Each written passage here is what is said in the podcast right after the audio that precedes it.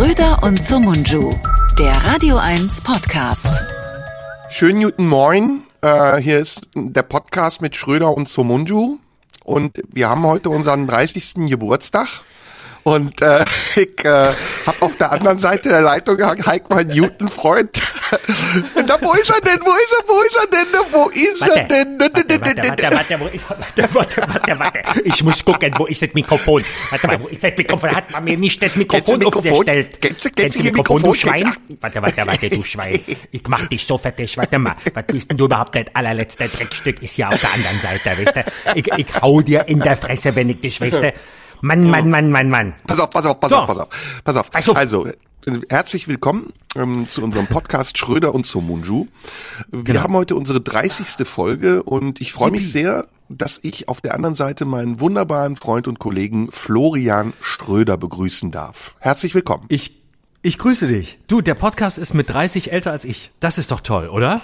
Ja, und auch reifer als du, klüger als das du, meine ich doch. Ja, das meine ich doch damit. Natürlich. sexier bin als du. Alles. Ich, ja, nee, da würde ich, da wäre ich raus. Ich bin ja 18 und bin auch, bin aber intellektuell auf dem Niveau eines Vierjährigen stehen geblieben. Aber körperlich äh, bin ich äh, 16. Also das ist okay, aber der Rest äh, hängt, hin, hängt hint, hinter mir her. Und manche anderen Sachen hängen auch schon schlaff. Also da bin ich auch schon älter als 18. Stotterst Mensch, du 30. Schon? Stotterst du schon? Nee, ne? Was heißt schon? Wieder. Immer. Wieder, du stotterst wieder. Sollen wir heute eigentlich mal damit anfangen, dass wir äh, Zuschauerreaktionen vorlesen? Weil das sagen wir immer am Ende und dann tun wir es nicht. Genau. Du sagst immer, wir haben Zuschauerreaktion. Ich habe immer eine Ahnung, wir haben Hörer, aber vielleicht täusche ich mich auch. Vielleicht ist Ach, eine jetzt Kamera, von der Scheiße. Mann, das ist so ärgerlich, ey. Und ich gehe auch immer in die Falle und du musst mich auch immer so blöd korrigieren. Ich muss das. Ich weiß ja nicht, was du heimlich machst. Vielleicht Ja, hast du ja Zuschauer, die ich nicht habe, weil ich glaube, Ich das ist filme ein harmloser Podcast, den wir aufnehmen. Genau. Ist Und genau. auf, auf, auf deiner komischen Internetseite, wo du da immer alles verschlüsselst und hinter irgendwelche Paywalls stellst, da gibt's dann das Video davon, wie du da nackt sitzt und an dir rumspielst, während Mhm. wir hier aufnehmen und ich harmlos dabei sitze und du verdienst das Dreifache und ich krieg's einfach Mhm. nicht mit, weil wir 18-Jährigen einfach unschuldig auf Instagram rumhängen. Nee, TikTok. Die. Schröder und Somunju Sex Live Cam, die läuft bei mir, genau. Absolutely. Hinter der Paywall. Genau. Und XXX. Ich habe genau, und zwar zu finden bei XXX Hunter. Äh, da findet man das Video zum Podcast, wo äh, du allein zu sehen bist. Ich bin nicht zu sehen, aber das ist vielleicht auch dann besser für den Erfolg. Ja, du bist ja auch unten. Haha. So komm, lass uns hier Zuschauerreaktionen vorlesen. Hast du welche? Ich habe keine. Äh, ich habe jede Menge, doch, über Instagram. Endlich fangen wir mal damit an. Mensch, sonst immer am Schluss äh, nehmen wir uns das vor und dann machen wir es nicht mehr, weil wir wieder so viel zu besprechen haben. Aber heute fangen wir mal mit euch an. Und zwar könnt ihr uns schreiben. Äh, mir könnt ihr über meine Instagram-Seite schreiben. Da sind die Direktnachrichten offen. Das hat Instagram so eingerichtet, nicht weil ich das will, sondern weil Instagram gesagt hat, äh, sie möchten auch noch so eine SMS-Funktion einbauen, nachdem sie sich schon das Rest, den Rest des Netzwerks aus verschiedenen anderen Netzwerken zusammengeklaut haben. Und ähm, da kann man mir schreiben, äh, Schröder Live heiße ich da. Folgt mir da, schreibt mir und dann lesen wir vielleicht ein bisschen was vor. Ähm, hier zum Beispiel hat mir Anna äh, geschrieben, Ziemlich viel Gerede über Filme, das war beim letzten Mal der Fall. Ähm, selbst für eine Zuhörerin. Überhaupt haben viele Frauen geschrieben, weil ja, Ja. die Media-Analyse ergeben hat, dass uns fast nur Männer hören. Und jetzt sagen die Frauen, es stimmt überhaupt nicht. Sehr viele Frauen hören uns jede Woche. Und äh, sie sagt, wo bleibt der Klatsch und Tratsch über die Royals? Das ist natürlich jetzt gefährliches Gebiet, ähm, weil jetzt heißt es wieder, das ist natürlich sexistisch, dass wir meinen, dass Frauen nur Klatsch und Tratsch über Royals hören wollen. Nein, es ist eine Originalnachricht und ich fotografiere sie auch gerne ab, falls jemand einen Brief schreiben möchte. Ähm, den kann man übrigens schreiben direkt per Post und die Postadresse weißt du. Genau, Marlene Dietrich Allee 20 in 14482 Potsdam.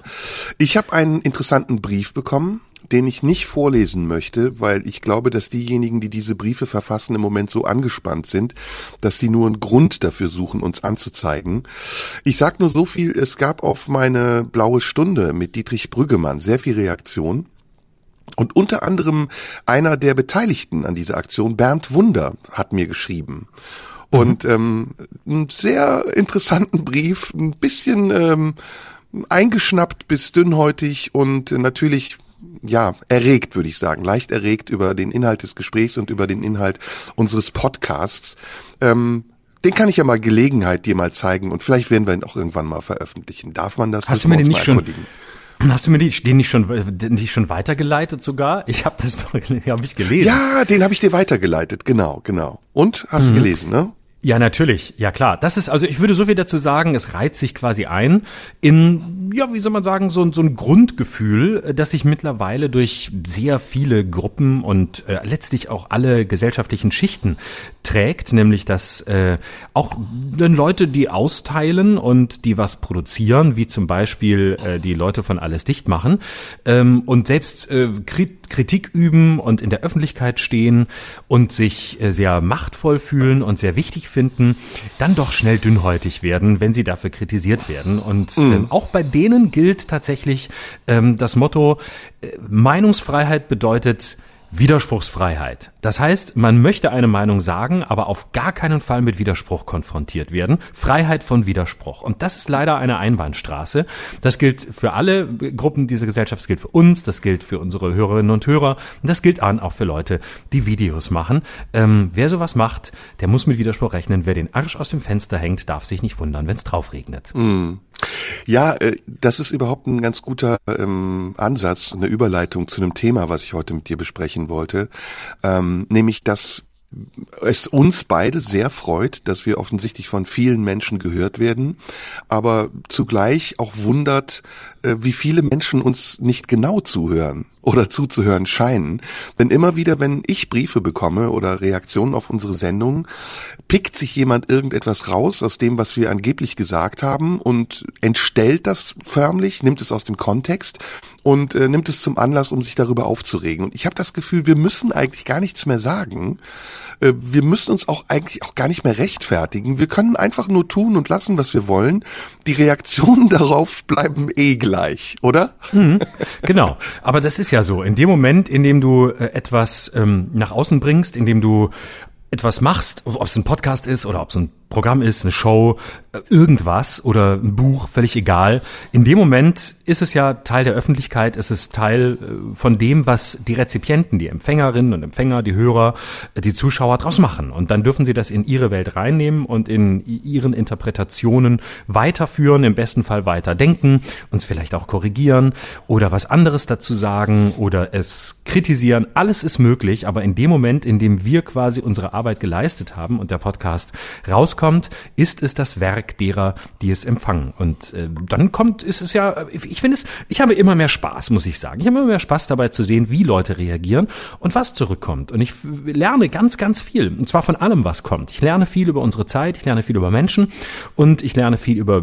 äh, Empfindungen auch über Befindlichkeiten und ähm, das ist sehr interessant. Deswegen meldet euch immer gern. Ich freue mich wirklich über alles, was äh, was zurückkommt, weil ich sehr sehr viel lerne auf unmittelbaren, aber auch auf Metaebenen. Genau. So so machen wir das. Ähm, was hatten wir diese Woche zu besprechen? Es gibt immer oh, noch viel. das Thema aber warte, Baerbock. ich muss noch ja, okay, warte, warte, oh, jetzt wird schon wieder gleich wieder schwierig. Lass uns ein bisschen smoother einsteigen. Heute ist die 30. Folge, das ist ein kleiner Geburtstag.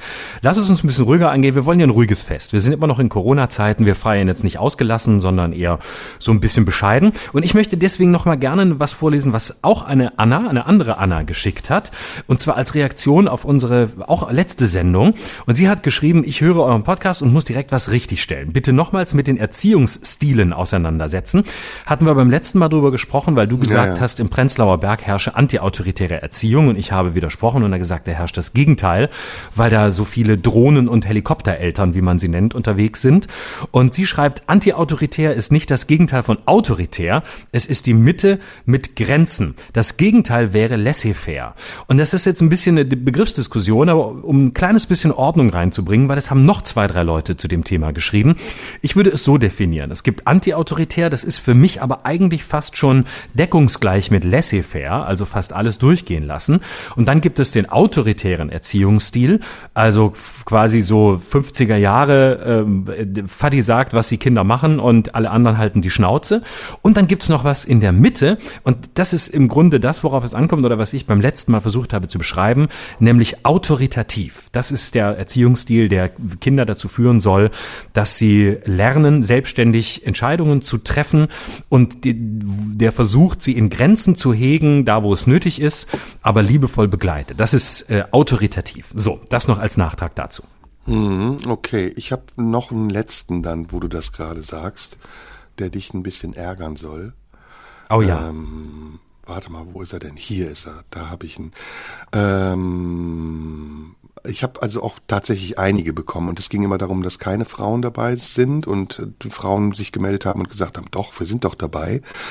Ähm, aber eine, die, die ich gut finde, wenn ich sie finde, naja, jedenfalls, also ich mag Florian, aber er hat die Folge extrem viel geredet und deswegen fand ich das so geil und trocken von Serda. Ich habe jetzt drei Minuten gar nicht zugehört. Passiert mir auch manchmal. Aber die Folge war stark und sehr lustig. naja, ich krieg aber auch oft ähm, Beschwerden über mich.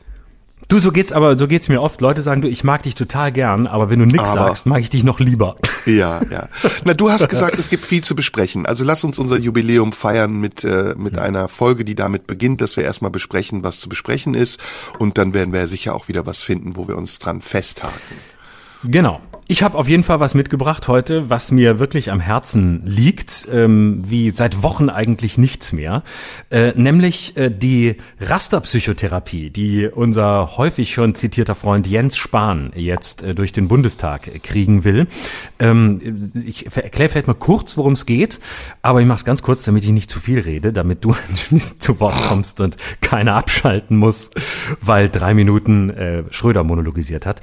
Also Rasterpsychotherapie ist das Vorhaben, dass äh, in Zukunft ähm, quasi psychische Krankheiten eingeordnet werden in verschiedene äh, Gruppen äh, nach ja sehr stereotyp und ähm, darum auch äh, nicht mehr die äh, Psychotherapeuten zuständig sind für die Diagnose, die übrigens in der Psychotherapie gar nicht so wichtig ist wie beispielsweise in einer medizinischen Behandlung, weil der Klient sie auch häufig gar nicht erfährt und sie eher im Hintergrund steht und es gar nicht so sehr darum geht zu sagen, du hast jetzt diese oder jene Krankheit, das gibt's auch, aber je weniger da ähm, quasi an, an Begriffen im Raum ist, desto besser für den Prozess. Das alles äh, soll jetzt neu geordnet werden nach Schweregraden. Es soll dafür gesorgt werden, dass äh, bestimmte Leute äh, eben dann bevorzugt werden, beziehungsweise andere benachteiligt werden, bei denen man den Eindruck hat, dass äh, die Beschwerden nicht so stark sind. Das ist eine typische Idee von, von Jens Spahn. Das ist eine Idee, die komplett äh, am, am diesem Prozess erstens vorbeigeht, der Psychotherapie bedeutet. Es ist sowieso schon schwer, einen Therapeuten oder eine Therapeutin zu finden, einfach weil es eine riesige Nachfrage gibt. Erst recht ist es ein Skandal, dass ein solcher Schwachsinn von einem Minister versucht wird, durch den Bundestag zu bringen, in der Endphase einer Pandemie, von der wir noch überhaupt nicht wissen, was sie am Ende psychisch in Menschen ausgelöst haben wird, in der es also mutmaßlich und schon jetzt deutlich viel mehr Psychotherapeuten, viel mehr therapeutische Angebote bräuchte. Herr Spahn aber meint, man kann jetzt quasi ähm, technizistisch ein Raster drüberlegen und festlegen, wer wann wie lange in einen therapeutischen Prozess muss und darin begleitet werden soll. Ich halte das für vollkommen unmenschlich. Es ist nicht überraschend von Jens Spahn, aber es ist so ahnungslos, wirklich so brutal an der Sache vorbei und erhöht das Leiden von so vielen Tausenden von Menschen, dass ich wirklich mittlerweile kurz davor bin, eine Petition zu eröffnen. Jens Spahn ab in die Villa nach Dahlem, einfach komplett raus aus der Politik. Alles, was dieser Typ macht, ist nicht nur schlecht organisiert wie in der Corona-Krise, sondern es ist vollkommen unmenschlich. Das, der, der, hat irgendwie ist das, das ist, der hat bestialische Züge. Ich glaube, der möchte Menschen quälen. Das hat er immer wieder gezeigt. Auch damals bei der Sterbehilfedebatte. Es ist ein vollkommen unmenschlicher Typ. Ich bin wirklich mittlerweile stinksauer und hoffe, dass der nach der Bundestagswahl gar nirgendwo mehr auftaucht. Äh, Ich habe das auch mitbekommen und ähm, ich finde es auch schrecklich, weil ich finde, ähm, es ist eigentlich ja gerade im Augenblick kontraproduktiv, gerade die Psychotherapie zu rastern und die Möglichkeiten, eine Therapie in Anspruch zu nehmen, auch noch zu erschweren. Denn ich glaube, infolge der ganzen Corona-Krise wird das mehr werden, dass Menschen eine Therapie brauchen, ähm, insbesondere auch junge Menschen. Es gibt mittlerweile auch schon einen Run, es gibt Kriseninterventionen ohne Ende auf die Praxen der Psychotherapeuten. Und wenn das jetzt erschwert wird und noch mehr reglementiert wird, als es ohnehin schon ist, dann ähm, werden wir ein Problem haben. Ähm, ja. Du hast gesagt, du hast mal eine Psychotherapie gemacht, ne? Dann kennst du dich ja. ein bisschen damit aus. Ja. Ähm, soweit ich mich erinnere, äh, ist es doch so, dass wenn man gesetzlich versichert ist, man einen bestimmten Stundensatz bekommt. Ich glaube 30 Stunden, kann das sein? Mhm. Genau, du kriegst, in, wenn ich es richtig weiß, ähm, ich hoffe, die Zahlen sind korrekt, es sind meines Wissens in einer ersten, also erstmal musst du jemanden finden, das heißt, du musst dich äh, bemühen, ähm, du musst schauen, dass du jemanden findest, der auch zu dir passt. Das menschliche Verhältnis ist ja noch wichtiger als bei der Arztwahl, weil es ja zum Teil um tief liegende Konflikte von früher geht oder manchmal auch einfach Dinge, die im Alltag heute äh, problematisch erscheinen. Das heißt, du musst jemanden finden, du gehst dahin, es dauert oft Monate, bis du überhaupt ein Erstgespräch bekommst und dann weißt du ja noch gar nicht, ob du wirklich matchst mit dem. Vielleicht brauchst du auch zwei, drei Sitzungen, um das festzustellen. Dann musst du da zu deinem Hausarzt gehen, dem musst du auch sagen, dass du eine Psychotherapie machen möchtest. So war es mindestens vor einigen Jahren. Und ähm, das ist wichtig für die für die äh, Diagnosestellung. Das, das ist ein formaler Akt. Das heißt, da sind schon mal mehrere Menschen ähm, involviert.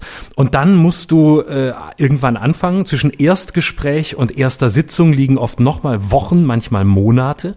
Und dann erst geht es wirklich los. Und wenn es dann akute Probleme gibt, ist es noch viel schlimmer, weil man sowieso schon so lange warten muss. Und dann ist die erste ähm, die erste Runde, sage ich jetzt mal so, wahrscheinlich unzutreffend, aber auf 25 Sitzungen beschränkt, wenn du gesetzlich versichert bist. Und dann kommen nochmal äh, weitere, kannst du nochmal 25, es geht dann bis zu 100, was aber oft ja auch notwendig ist und je nach Konflikt auch geboten. Ne? Also mhm. das ist ja nicht so wie bei einer medizinischen Behandlung, wo man sagt, okay, ähm, er hat jetzt diese und jene Krankheit, das ist wahrscheinlich so und so oft Reha und auch da ändert es sich ja manchmal noch, sondern du weißt gar nicht, wie lang der Prozess ist, wie er verläuft, wie tief er geht, was erst durch die Therapie vielleicht auch ausgelöst wird, um sich anschließend klären und bessern zu können. Also hast du eine Gesprächstherapie gemacht? Genau, genau. Es gibt ja mhm. ganz unterschiedliche. Also ähm, ich kann ja mal ein bisschen, ein bisschen sagen. Also ich bin genau, ich war in einer klassischen, klassischen Gesprächstherapie One-on-One. Ähm, und es gibt äh, von der Psychoanalyse, wo man tatsächlich noch äh, zum Teil auf, auf der Couch auch liegt, die häufig auch mehrfach pro Woche ist, ähm, was so der tiefgehendste Prozess ist und häufig auch der längste. Über die tiefenpsychologisch fundierte, die kommt auch aus der Richtung, ist auch ein bisschen tiefergehend, aber aber äh, nicht mehr so klassisch wie die Psychoanalyse, bis hin zu Modellen wie Verhaltenstherapie und, und systemische Therapie. Ne? Genau. Mhm. Genau. Mhm. Und äh, gerade so Verhalten und systemisch gehen eben eher so in die Richtung, ich sage jetzt mal etwas vereinfachend ist vor allem dann gut, wenn du ein akutes Problem hast. Also wenn du zum Beispiel eine Panikattacken, Angststörungen hast, kann es häufig geboten sein, da eher hinzugehen. Aber wenn du weißt, äh, dass du, dass Dinge tiefer liegen oder du erahnst, das ist tiefer in der Kindheit, dann ist vielleicht tiefenpsychologisch besser. All das ist mhm. sehr seriös. Überall kann man tolle Leute finden. Überall kann man natürlich auch äh, Scharlatane finden, wovon man, und ähm, das sage ich bewusst, aber wirklich die Finger lassen sollte, oder wo man mindestens überkritisch sein sollte, sind ähm, die Verfahren von äh, so einer Naturheilkundlern, die dann auch noch äh, Psychotherapie anbieten. Also man mhm. sollte schon auf eine äh, auf eine sehr gute auf eine sehr gute Ausbildung achten, die die in der Regel auch haben und die ist nachweisbar. Ähm, diese Psychotherapeutenausbildung ist wahnsinnig teuer und ähm, ja, also das ist alles ganz schlimm für alle Beteiligten und ähm, ich finde das äh, ich finde das wirklich unmenschlich, ähm, so zu agieren und gerade in dieser, in dieser Zeit. Die, ähm, der, einer der Gründe, weshalb ja Menschen eine Psychotherapie machen, äh, ist ja, dass sie Depressionen haben. Das ist ja äh, ein Thema, was ja mehr und mehr besprochen wird, aber eine lange Zeit ein Tabuthema war. Ähm, war das für dich, also ich weiß jetzt nicht, weshalb du zur Therapie gegangen bist, aber war es für dich eine Überwindung, das zu tun? Hast du ähm, dich geschämt, das tun zu müssen? Oder hast du gesagt, nö, ich, ich kümmere mich um mich selbst, so wie ich eine Verletzung am Bein habe und dann gehe ich ja auch zu einem Chirurgen oder zu einem Orthopäden. So gehe ich zum Psychiater oder zu einem Psychologen, wenn ich ein Problem im Kopf habe.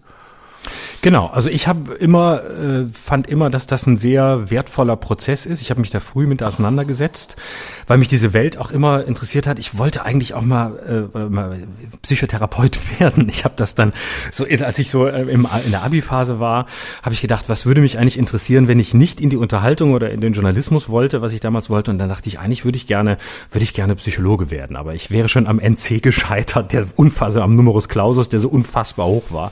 Und dann habe ich später selber gemerkt, dass ich einfach mit mir selbst nicht mehr weiterkam, dass ich an so eine an so einen Endpunkt kam und dachte, ich weiß keine Antworten mehr und ich ich habe jetzt mittlerweile stehe ich an einem Punkt, wo ich das Gefühl habe, ich kann auch vieles von dem, was mich beschäftigt und was mich was was los ist, kann ich nicht mehr Freunden oder so erzählen, sondern ich brauche da einen, einen anderen Blick von außen, einen professionellen Blick und äh, früher wäre man wahrscheinlich eher in die Kirche gegangen und hätte gebeichtet oder so. Im Grunde genommen hat es ja auch was von einem säkularisierten sogenannten Beichtstuhl, nur dass es eben ein Raum ist, der frei ist von Moral, frei ist von Wertung, frei ist von irgendeiner übergeordneten Instanz, sondern wo du dich dir selbst und deinen eigenen tief fremden und vielleicht auch versteckten Problemen annäherst. Ich hatte da überhaupt keine Komplexe. Ich habe das nicht groß erzählt damals. Ich habe das schon für mich behalten, aber ich habe keine Sekunde gedacht, ähm, oh Gott, äh, jetzt bist du, jetzt bist du ein Psycho. Und das ist auch völliger Quatsch. Also das ist einfach eine Möglichkeit,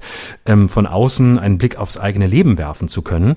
Und ähm, Deswegen finde ich auch immer, man muss an der Enttabuisierung dessen äh, arbeiten, nämlich dass mm. man nicht mehr das Gefühl hat, das sind Irre, die da hinlaufen. Das sind einfach Menschen, die mit gewissen Fragen äh, in dem Umfeld, in dem sie sind, auch nicht weiterkommen. Du kannst mit Freunden ja auch nicht über alles reden, insbesondere wenn es dann um, um sowas wie Depression geht. Und darum ging es bei mir noch gar nicht. Also darum, mm. das, das ist überhaupt nicht der Punkt. Mm. Da wird es ja dann nochmal viel krasser.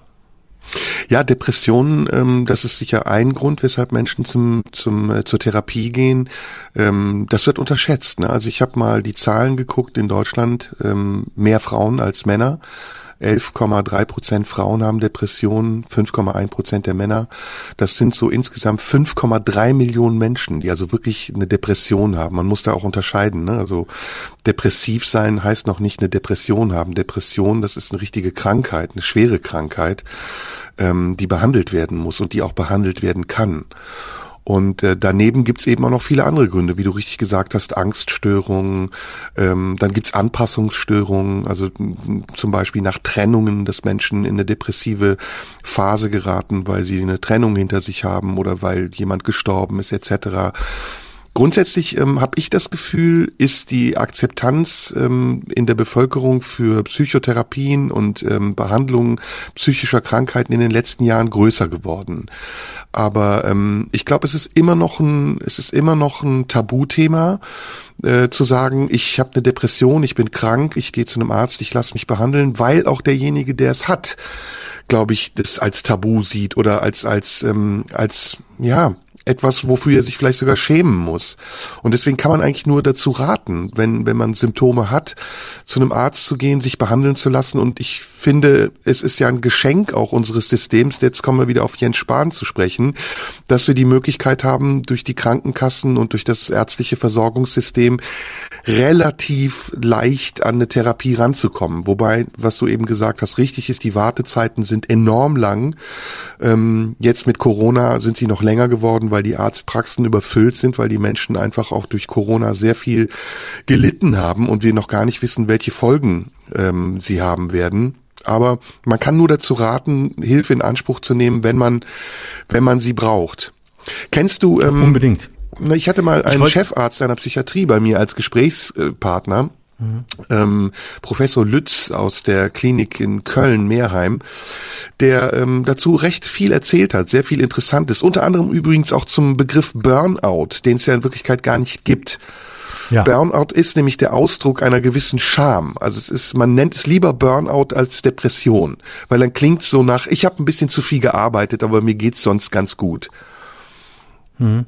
Genau. Und das folgt natürlich auch dem Leistungsdenken, das in unserer Gesellschaft einfach tief verankert ist. Jemand, der Burnout hat ähm, oder mindestens das sagt, der bleibt ja quasi in einem Belohnungssystem. Mhm. Nämlich das Belohnungssystem unserer Gesellschaft, das sagt. Der hat sich boah, sogar verdient, krank sein zu dürfen, während der andere richtig. eine Wohlstandsdepression hat. Stell dich genau, nicht so an. Richtig, richtig. Mhm. Dabei, ne, und äh, keine Frage, es, es geht nicht drum, äh, jetzt über Leute zu reden, die schon Burnout hatten und sagen, ey, das war für mich auch krass und das war schlimm, das stelle ich gar nicht in Abrede. Aber es gibt einfach einen Unterschied zwischen dem, worüber landläufig gesprochen wird, wenn der Begriff Burnout fällt, und dem, was eine wirklich diagnostizierte, mittelschwere oder gar schwere Depression ist und was sie bedeutet. Und das, da würde ich auch immer für die Trennschärfe argumentieren.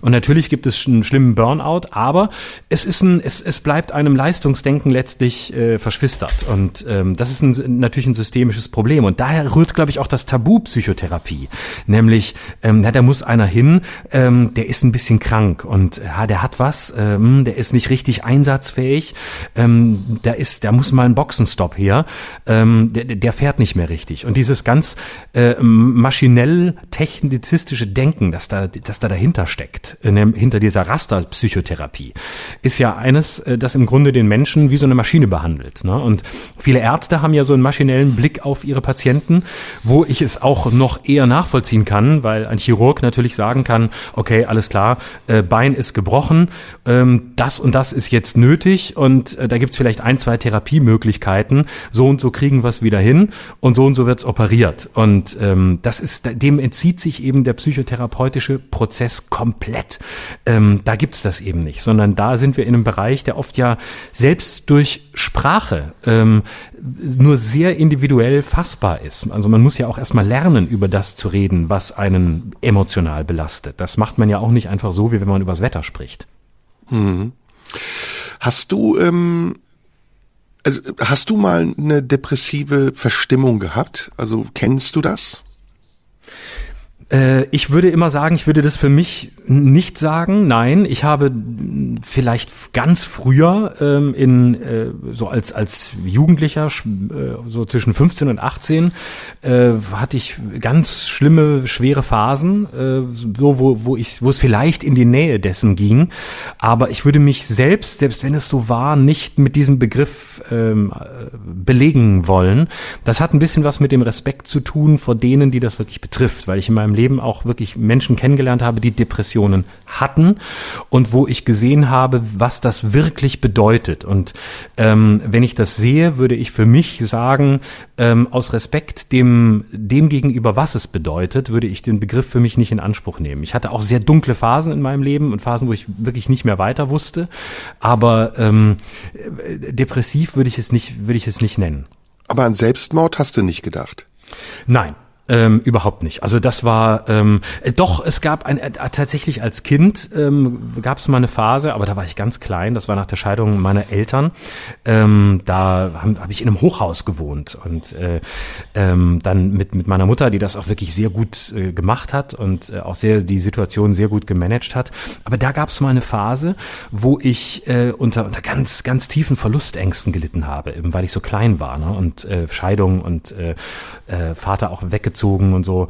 Ähm, und dann äh, war, haben wir in diesem Hochhaus gewohnt und ich hatte ungeheure Ängste, äh, dass jetzt auch noch meine Mutter nicht geht. Das wusste ich. Das habe ich gespürt, dass sie nicht gehen würde, dass sie das nie tun würde. Aber ich hatte immer Angst, ihr passiert was, ein Verkehrsunfall oder so. Sie kommt ums Leben, irgend sowas, was man nicht beeinflussen kann. Und dann habe ich mir immer Gedanken gemacht, ob ich dann aus diesem Hochhaus springen würde, ob ich, ob ich mich trauen würde, aus diesem Fenster zu springen, weil ich wusste, wenn, wenn sie nicht mehr wäre, es gäbe keinen Ort, an dem ich groß werden wollte. Ich hatte keine Verwandten, denen ich das, bei denen ich das Vertrauen gespürt hätte, die werden mich gut, gut großziehen. Ähm, das war wirklich eine Gefühlssache und da habe ich oft drüber nachgedacht, hatte aber Angst, dass ich die, und dann habe ich immer fantasiert, wie das gehen würde und ob man das spüren würde, wenn das, wenn man da aufkommt, ob, ob ich wirklich tot wäre, ob ich überleben würde und habe aber auch immer gespürt, ich würde mich das wahrscheinlich, wahrscheinlich nicht trauen. Das war der einzige Moment, in dem ich über dieses Thema wirklich, ähm, sagen wir mal, zwar eher theoretisch, aber unter bestimmten Bedingungen Bedingungen nachgedacht habe. Hm. Interessant. Ähm, also auch erstmal toll, dass du das so offen erzählst. Danke. Ähm, ich habe meine Erlebnisse waren ähm, Also erstmal habe ich erlebt, dass jemand sich umgebracht hat. Ein Bekannter mhm. von mir, mit dem ich am Abend zuvor noch in einem Restaurant gesessen habe und gar nichts irgendwie bemerkt habe von dem, was er hatte. Er war offensichtlich wirklich schwer depressiv. Und am nächsten Tag hat er sich auf die Gleise gelegt und sich von einem Zug überfahren lassen. Mhm. Und das war so mein erster wirklicher Kontakt mit der Krankheit Depression. Ähm, der beängstigend war, weil er so unsichtbar und trotzdem so gewaltvoll war. Dieser Mensch äh, muss ja unglaublich gelitten haben, ähm, allein schon dadurch, dass er das nicht gezeigt hat. Also dass ich mit ihm am Abend dort saß und kaum bemerkt habe, dass er so gelitten hat. Das muss ja für ihn wahnsinnig schwer gewesen sein, das auszuhalten. Ähm, und dann hatte ich auch mal selbst so eine Phase, aber wie gesagt, das ist jetzt keine Depression, das wäre vermessen, das als Depression zu bezeichnen, in der ich so Stimmungsschwankungen hatte. Also ich weiß mhm. nicht, ob du das kennst, also wo ich war damals noch ähm, in meinem Studium, ich hatte eine komplizierte Beziehung, ähm, ich bin zu Hause ausgezogen und es war nicht leicht, also es war für mich so im Aufbau meines Lebens eine Phase, in der ich auch viele Ängste hatte, existenzielle Ängste, ähm, Verlustängste. Und dann kam so eine Phase von bestimmt einem Vierteljahr, wo meine Stimmung innerhalb von fünf Minuten komplett ins Gegenteil umschlagen konnte. Also von mhm. einer ganz großen Euphorie und das Leben ist wunderschön in eine ganz schlimme Verzweiflung und das Leben ist ganz schrecklich und ich halte es nicht aus. Und, ähm, und das war in so kurzen Zeitspannen und so unberechenbar, also die Zeitspannen waren auch nicht immer gleichbleibend, sondern es kam halt irgendwann, dass es eine ganz schlimme Unsicherheit ausgelöst hat in mir. Also wirklich so, dass ich mich wie ähm, haltlos gefühlt habe, so als hätte ich keinen Boden mehr unter den Füßen. Und erst im Nachhinein, so im Rückblick, habe ich die Umstände erkannt und gesehen, ah, okay, du warst da wirklich in einer schwierigen Situation und dein Geist hat dir einfach signalisiert, dass irgendetwas nicht in Ordnung ist. Und ähm, gerade in solchen Situationen, das meinte ich eben, ist das unheimlich wichtig, dass man sich dann auch Hilfe holt. Also ich, ich bin damals nicht zu einem Psychotherapeuten gegangen und habe Gott sei Dank irgendwie mein, mein Leben bewältigen können. Aber wenn ich das heute überlege, hätte nichts dagegen gesprochen. Im Gegenteil, das wäre wahrscheinlich sogar gut gewesen und hätte mich viel schneller auf Erkenntnisse gebracht, die ich mir dann mühsam selbst holen musste.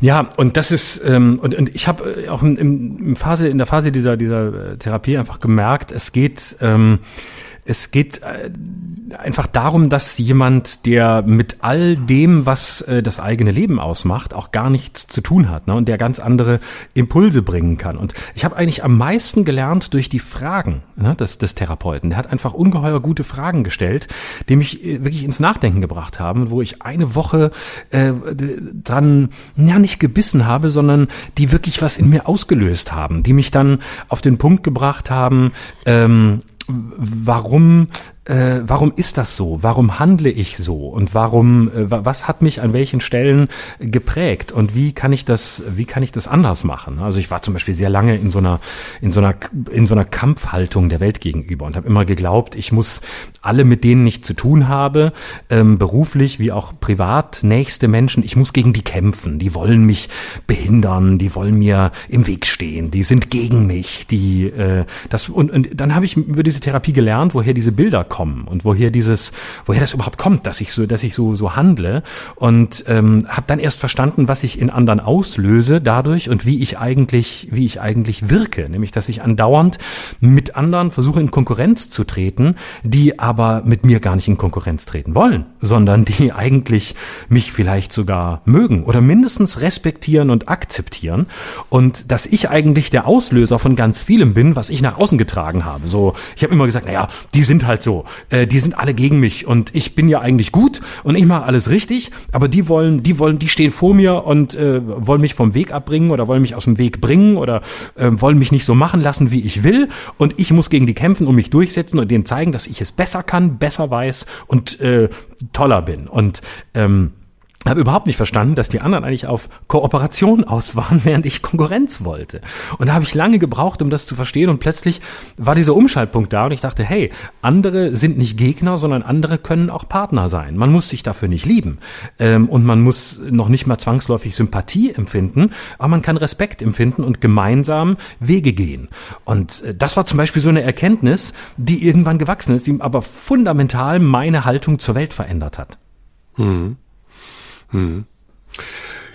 Ja, ähm, es gibt natürlich auch noch andere Gründe, ne, zu einer Psychotherapie zu gehen. Ich finde zum Beispiel gerade ähm, ist so das Thema Einsamkeit, also auch bei mir ein ganz großes Thema.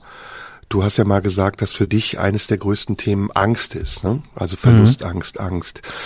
Und ähm, ich finde dieses Thema, das hat auch etwas mit Einsamkeit zu tun. Angst vor Verlust ist ja letztendlich auch eine indirekte Angst vor Einsamkeit. Und Angst vor Einsamkeit führt auch wieder zu einer Angst vor dem Tod. Also das hat alles ja eine Verbindung und die Frage, wie wir Menschen ähm, in unserem Gleichgewicht bleiben oder wie wir es immer wieder finden in einer Welt, die uns sehr beansprucht und äh, herausfordert, ist ja eine, die wir uns in der Regel mit der eigenen Kraft und Auffassungsgabe und mit den Möglichkeiten, die wir haben, selbst beantworten können. Aber es ist natürlich auch eine Frage, die wir gemeinsam besprechen können. Nicht nur mit einem Therapeuten, sondern selbst in unseren Gesprächen hier, die ja auch etwas Therapeutisches haben, geben wir uns ja Ratschläge oder wir, wir ergänzen uns oder wir weisen uns auf Dinge hin, die wir vielleicht alleine nicht sehen. Und ich glaube, das ist ein großes Problem auch unserer Gesellschaft, unserer Zeit, in der wir leben, dass wir zu wenig miteinander reden, dass wir zwar oberflächliche Dinge besprechen und ähm, so wie am Anfang gesagt, vieles auch zum Anlass nehmen, um uns an Dingen abzuarbeiten, die unwichtig sind und keine Bedeutung haben oder uns eigentlich nur Energie nehmen. Und dass wir ganz oft ähm, verpassen, uns auch bereichern zu lassen, aufmerksam zu sein, uns auch vielleicht ergänzen zu lassen und zusammen Dinge zu besprechen und nicht gegeneinander. Hm. Hm. Ja, das ist ähm, das das ist vielleicht auch dann der Grund, ne, warum äh, eben viele Leute beispielsweise diesen oder andere äh, Podcasts hören, ne, weil es äh, die Möglichkeit ist, ähm, sich auf eine Art, eine Art und Weise Anteil zu nehmen am Gespräch von anderen Menschen zu ganz unterschiedlichen Themen, ähm, die sich eben den klassischen Mustern, wie wir uns häufig begegnen, entziehen. Ähm, so wie wir beide das ja auch versuchen, einen Dialog zu führen, der mal lustiger ist, mal ernsthafter, aber in dem wir uns immer äh, wirklich so begegnen, ähm, wie, wie es uns gerade geht und darin versuchen, Dinge zu beleuchten. Und ich glaube, daran fehlt es, weil alles ist so sehr in vorgegebene Muster gepresst. Also Fernsehen, Talkshows funktioniert nach bestimmten Kriterien, ähm, von denen Macher glauben, dass sie so funktionieren müssen. Unsere Gespräche funktionieren mit bestimmten Begriffen. Wir leben, worüber wir ja oft geredet haben, in einer Zeit, in der sehr, in der sehr stark verglichen wird.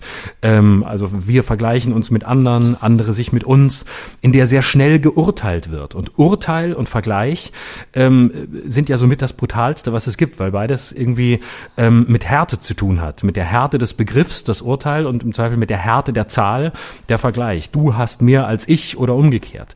Und ähm, da ist, glaube ich, der, der ganz wichtig, sich in einen, die Möglichkeiten zu erhalten, und das kann Therapie sein, muss es aber nicht, in denen andere ähm, Begriffswelten auch möglich sind. Deswegen meinte ich vorhin, ähm, das, was ich auch gelernt habe in diesem äh, therapeutischen Prozess war, dass man jenseits von klassischen Begriffen arbeitet. Es geht eben nicht mehr darum, es geht gerade nicht ums Urteil, es geht gerade nicht um das, so bin ich und deshalb bin ich schlecht oder ähm, so bin ich und deshalb bin ich äh, krank, sondern all das spielt da überhaupt keine Rolle mehr. Und das ist tatsächlich am Anfang ganz irritierend, weil man, wenn man mit so großen Begriffen kommt wie Schuld und Angst, die ja auch am Platz sind, genau da, und plötzlich von einem Partner zu lernen, aber darum geht's gar nicht. Wir lassen diese Begriffe mal hinter uns und gucken, was da wirklich drunter liegt. Und diese Suche finde ich gesamtgesellschaftlich gesellschaftlich so wichtig. Also sich auch selbst verzeihen zu können. Und das, was früher war, wofür man keine Verantwortung trägt, weil man Teil von Familien, von Freundschaften, von Systemen war, für die man sich entschieden hat oder auch nicht, die einem vielleicht geschadet haben, die man aber verabschieden kann. Und für das Jetzt und Hier kann man dafür umso kraftvoller Verantwortung übernehmen. Ja, das Problem ist, ähm, wir sind alle ja dem Leben erstmal ausgesetzt und äh, die die Tools, die wir bekommen durch unsere Erziehung, durch unsere Erfahrung, die sind ähm, unterschiedlich und wie wir die verwerten und was wir dann am Ende für einen Blick auf das Leben und uns im Leben haben, das äh, ist dann sehr unterschiedlich. Und ähm, ich habe zum Beispiel, ich komme da jetzt drauf, weil du gesagt hast, ähm, mit der Therapie und der anderen Fragestellung, ich habe auch meine Fragestellung im Leben oft verändert. Und ähm, sehe es genauso wie du, dass wir sehr, sehr schnell sind, dass wir sehr schnell urteilen, dass wir ganz oft ähm, nicht verzeihen können und dass wir dann in Sackgassen geraten und nicht merken, dass wir es eigentlich selbst sind, die uns in diese Sackgassen treiben. Und dass es manchmal viel einfacher gehen kann, wenn man sich auch loslässt und wenn man sich zulässt und ähm, der Blick aufs Leben sich dann auch verändern kann und die Geschwindigkeit des Lebens und auch das Nutzen der Chancen, die einem das Leben bietet. Es ist etwas, was ich zum Beispiel in letzter Zeit oft ähm, an mir wahrnehme, dass ähm, vielleicht auch durch Corona ich versucht bin zu denken, dass Dinge an mir vorbeigehen. Also dass, dass das Leben, die Tage einfach so an mir vorbeiziehen, ohne dass wirklich etwas passiert. Aber das ist ein Trugschluss. Es liegt an meinem Blick und an meiner Erwartung und es liegt auch vielleicht manchmal auch meiner äh, an meiner Unfähigkeit zu erkennen, wie viele Dinge eigentlich da sind, die jeden Tag für sich unglaublich voll und wertvoll machen können. Und wie viel daran scheitert, dass ich zu hohe Erwartungen habe und denke, der Tag und das, was ich erlebe, muss mich erfüllen. Aber das ist nicht so. Man, äh, man kann nicht vom Leben etwas erwarten und das Leben kann auch nicht etwas erfüllen, sondern man kann sich im Leben finden und ich glaube, im Leben auch aufgehen, so dass man diese Parameter, die äh, Zeit oder Affekt bedeuten, übersehen, überwinden kann und sie keine Rolle mehr spielen und auch nicht mehr zu einer Behinderung werden. Und ich glaube, das ist etwas, was wir leider und äh, deshalb habe ich am Anfang gesagt, das ist ein Problem unserer Gesellschaft. Das ist etwas, was wir nicht lernen oder was wir irgendwann wieder verlernen. Ich glaube, ein Kind hat das. Wenn ein Kind auf die Welt kommt und seine Rassel anguckt und im Wagen liegt, dann erlebt das Kind diesen einen Moment als einen sehr schönen Moment, in dem es sehr glücklich ist. Es hat eine Decke über dem Bauch, es sieht die Mutter vor dem Wagen und hat ein Spielzeug und muss vielleicht zwischendurch mal kacken, aber es ist alles okay. Und dann kommen die Herausforderungen des Lebens und ich sehe einen großen Fehler auch in unserem Bildungssystem, das sehr viel auf Leistung orientiert ist, wie du eben richtig gesagt hast, das sehr viel auf Belohnung orientiert ist und nicht auf Sinnlichkeit und darauf äh, erstmal Gefühle und Emotionen und Wahrnehmung auszuprägen beim Menschen. Das ist zum Beispiel ein Dilemma unseres Bildungssystems. Wenn wir in die Schule kommen, wenn wir aufs Gymnasium gehen, dann haben wir zum großen Teil wissenschaftliche Fächer oder wir lernen Deutsch, Philosophie und Englisch und Latein. Aber Musik und Kunst, das ist gerade mal ein oder zwei Stunden. Und auch Sport, ein oder zwei Stunden. Und das ist etwas, was, glaube ich, dazu führt, dass wir in gewisser Weise auch die Verbindung zu uns selbst nicht aufbauen können. Ob wir sie verlieren, ist eine andere Frage. Ich glaube, am Ende haben wir alle eine Verbindung zu uns selbst. Und darüber hinaus glaube ich sogar, dass wir eine Verbindung zueinander haben. Also wir beide zum Beispiel, wenn wir sprechen, selbst wenn wir uns nicht sehen, wir finden ja immer wieder Themen, die zeigen, dass wir ähnlich oder mindestens parallel denken. Ob wir ähnlich denken, ist ja egal. Aber wir ergänzen uns und wir reden miteinander. Und ich glaube, wenn man das hinkriegen könnte, ich weiß nicht, ob das zu romantisch ist oder zu utopisch ist, einer Gesellschaft auch zu vermitteln, welche Bedeutung diese Innenschau hat und das Zulassen eben auch von Zweifeln, von Ängsten, von Unsicherheiten, vielleicht sogar aber auch von Aggressionen, die auch manchmal wichtig sind und nicht immer sofort das Umsetzen in eine Reaktion die vielleicht auch eine Bedeutung haben kann in einer Umgebung, in der man anerkannt werden will, dann wären wir schon viel weiter. Ich glaube, dann würden wir auch Krisen anders bewältigen, sowohl die eigenen als auch die gesellschaftlichen. Mhm. Ja, ich finde das sehr total wertvoll, was du sagst, weil das ist wirklich wichtig. Das Bild, das, das Bildungsproblem, das ist ein, äh, das ist, das ist ein, ein Thema, das man gar nicht groß genug sehen kann an der Stelle, weil das Entscheidende eigentlich in der Schule nicht nicht gelehrt wird und es wäre zu lehren. Äh, und das sind, also ich erinnere mich an ganz viele Dinge, ähm, die mir die Schule damals sogar gezielt abtrainiert hat. Also äh, ich hatte einen, ich habe Sport in der Schule gehasst und äh, alles da daran. Ähm, ich, ich fand Sportlehrer schlimm, das mag jetzt an meinen gelegen haben, die ich hatte. Vielleicht hatte ich Pech und ich habe mich sicher auch, bin, hab, bin sicher auch in den Kampf mit denen gegangen und habe gedacht, äh, ihr seid alle scheiße, das lag sicher auch an, an mir. Also ich habe meinen Beitrag dazu geleistet, aber das war zum Beispiel irgendwas, was ich erst viel später äh, habe ich Themen wiedererobert oder Sport zum Beispiel wiederentdeckt, indem ich mich von allem gelöst habe, was mir in der Schule davon beigebracht wurde. Und selbst, selbst ein Fach wie, wie Deutsch oder Kunst, ähm, wo man ja auch liebevoll an das heranführen kann, da kommt man ja häufig aus der Schule raus und denkt, um Gottes Willen, nie wieder, nie wieder Kunst, nie wieder Theater, nie wieder äh, irgendwie Literatur, weil da irgendwelche Deutschlehrer standen, die nichts anderes gemacht haben, als einen zu fragen, ähm, was für ein Stilmittel nutzt der Autor jetzt. Aber man hat die Fülle ähm, eines Gedichts oder eines Werks oder eines Bilds ähm, in seiner mannigfaltigen Interpretierbarkeit überhaupt nie wahrgenommen, sondern man hat nur gesagt, so, aber jetzt müsst ihr wissen, ist das eine Metapher oder nicht? Und dieses, dieses Kleinmachen und nicht Großmachen dessen, was eigentlich so groß ist, ganz abgesehen von den ganzen Fächern, die eben gar nicht stattfinden. Also ähm, das fängt an bei, bei, bei Medien, äh, mit denen wir uns auseinandersetzen müssen, dürfen, Tag für Tag. Und wo man mal eine Medienerziehung einführen könnte, die das nicht dämonisiert, aber auch nicht ähm, heilig spricht, was da passiert auf allen Ebenen. Das fehlt, das fehlt komplett. Also ein Fach, wie könnte man es nennen? Weltbezug, Weltlehre, wo man mal wirklich, wo ich erinnere mich Ethik. an Deutschunterricht, Ethik hat. Ja, eigentlich ist es Ethik, ja, wo man, wo man wirklich, ich fand, bei guten Deutschlehrern war das so, wo man einfach gesagt hat, es ist irgendwas passiert äh, auf der Welt und ähm, wir machen heute mal eine Stunde einfach zu dem, was uns beschäftigt. Das waren die großartigsten Stunden, an die ich mich erinnern kann.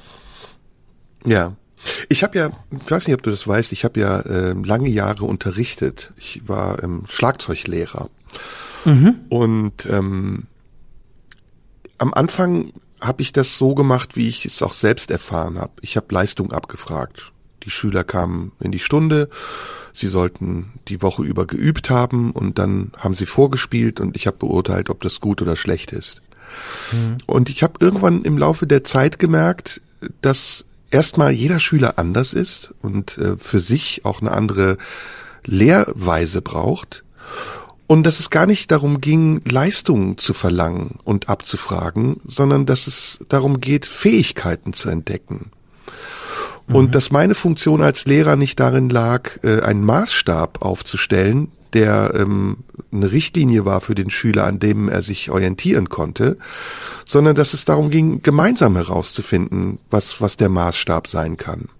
Und das war sehr interessant. Ich habe, ähm, wie gesagt, sehr unterschiedliche Schüler gehabt. Einer, der war darunter, der hatte große Schwierigkeiten und ähm, hat sich unglaublich bemüht. Er hatte eine motorische Störung durch einen ähm, Sauerstoffmangel äh, in seiner Geburt und ähm, konnte rechts und links nicht auseinanderhalten. Und der hat wirklich gelitten. Also er kam in die Stunde und hat schon, bevor es losging, gesagt, mit ganz verschwitzten Händen, ah, ich habe die ganze Woche geübt, ich habe Angst, dass es jetzt nicht klappt.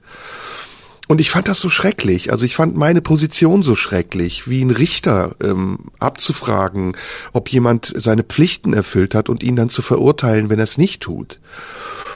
Und irgendwann habe ich zu ihm gesagt, ähm, du, es ist egal, ob das hier funktioniert. Es geht darum, dass du diese Bewegung für dich übst. Du musst sie mir gar nicht vorspielen.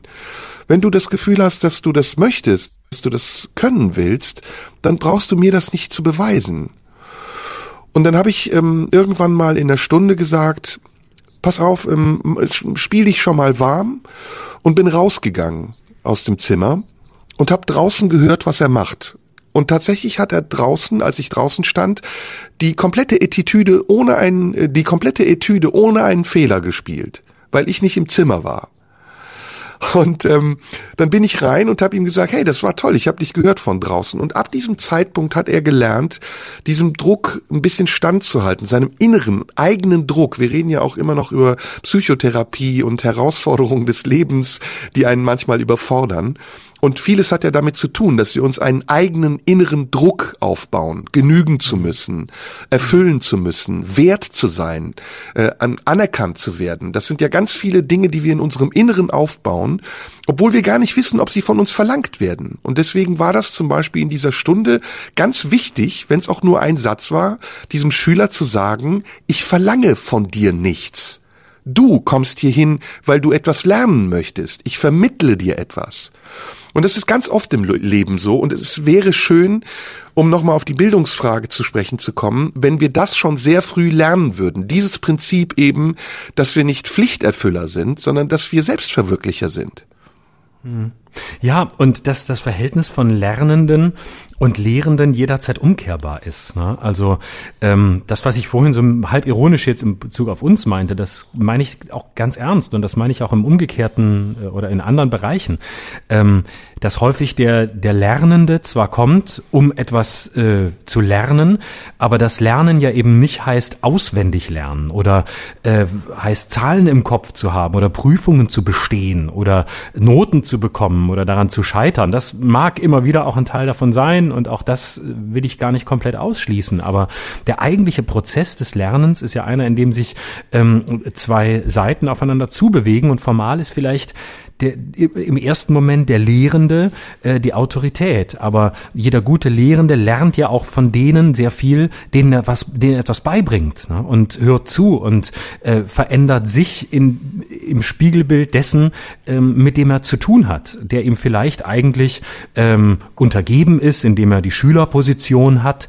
Aber ähm, es ist ein, ein wechselseitiges Verhältnis. Und in dem Moment, in dem wir technisch äh, oder so maschinell rangehen, wie wir es im Moment tun, nämlich alles muss vergleichbar sein, alles muss international äh, bestehen können, wir brauchen Zahlen und Noten. Ähm, in dem Moment entfernen wir uns natürlich immer mehr von dem, was eigentlich, was eigentlich in uns ist, was eigentlich herausgefordert werden will, was bestärkt werden will, was ähm, vielleicht noch nicht da ist, was vielleicht verdeckt schläft, aber durch jemanden, der ähm, mit dem richtigen Blick lehrt und aufmerksam ist, erst hervorgerufen wird, was wir vielleicht selbst noch gar nicht wussten, dass es in uns ist. Jetzt kommen wir zu einem Thema, was ich heute mit dir besprechen wollte, und das ist eine perfekte Überleitung eigentlich. Ähm, Gerade reden wir ja über den Argwohn, den man gegen sich selbst hegt. Und der ähm, dadurch entsteht, dass man versucht, unsichtbaren Forderungen gerecht zu werden, die es vielleicht gar nicht gibt, die man sich einbildet. Ähm, das, worüber ich aber mit dir reden will, ist der Argwohn, den andere tatsächlich haben. Ich finde, wir leben gerade jetzt in einer Zeit, in der Menschen unglaublich oft argwöhnisch handeln. Also nicht, nicht wohlwollend sind und gar nicht erstmal davon ausgehen, dass Dinge keine böse Absicht haben oder dass jemand, der etwas tut, vielleicht in dem Moment es tut, weil er sich selbst ausgeliefert ist und nicht darauf ausgerichtet ist, anderen zu schaden.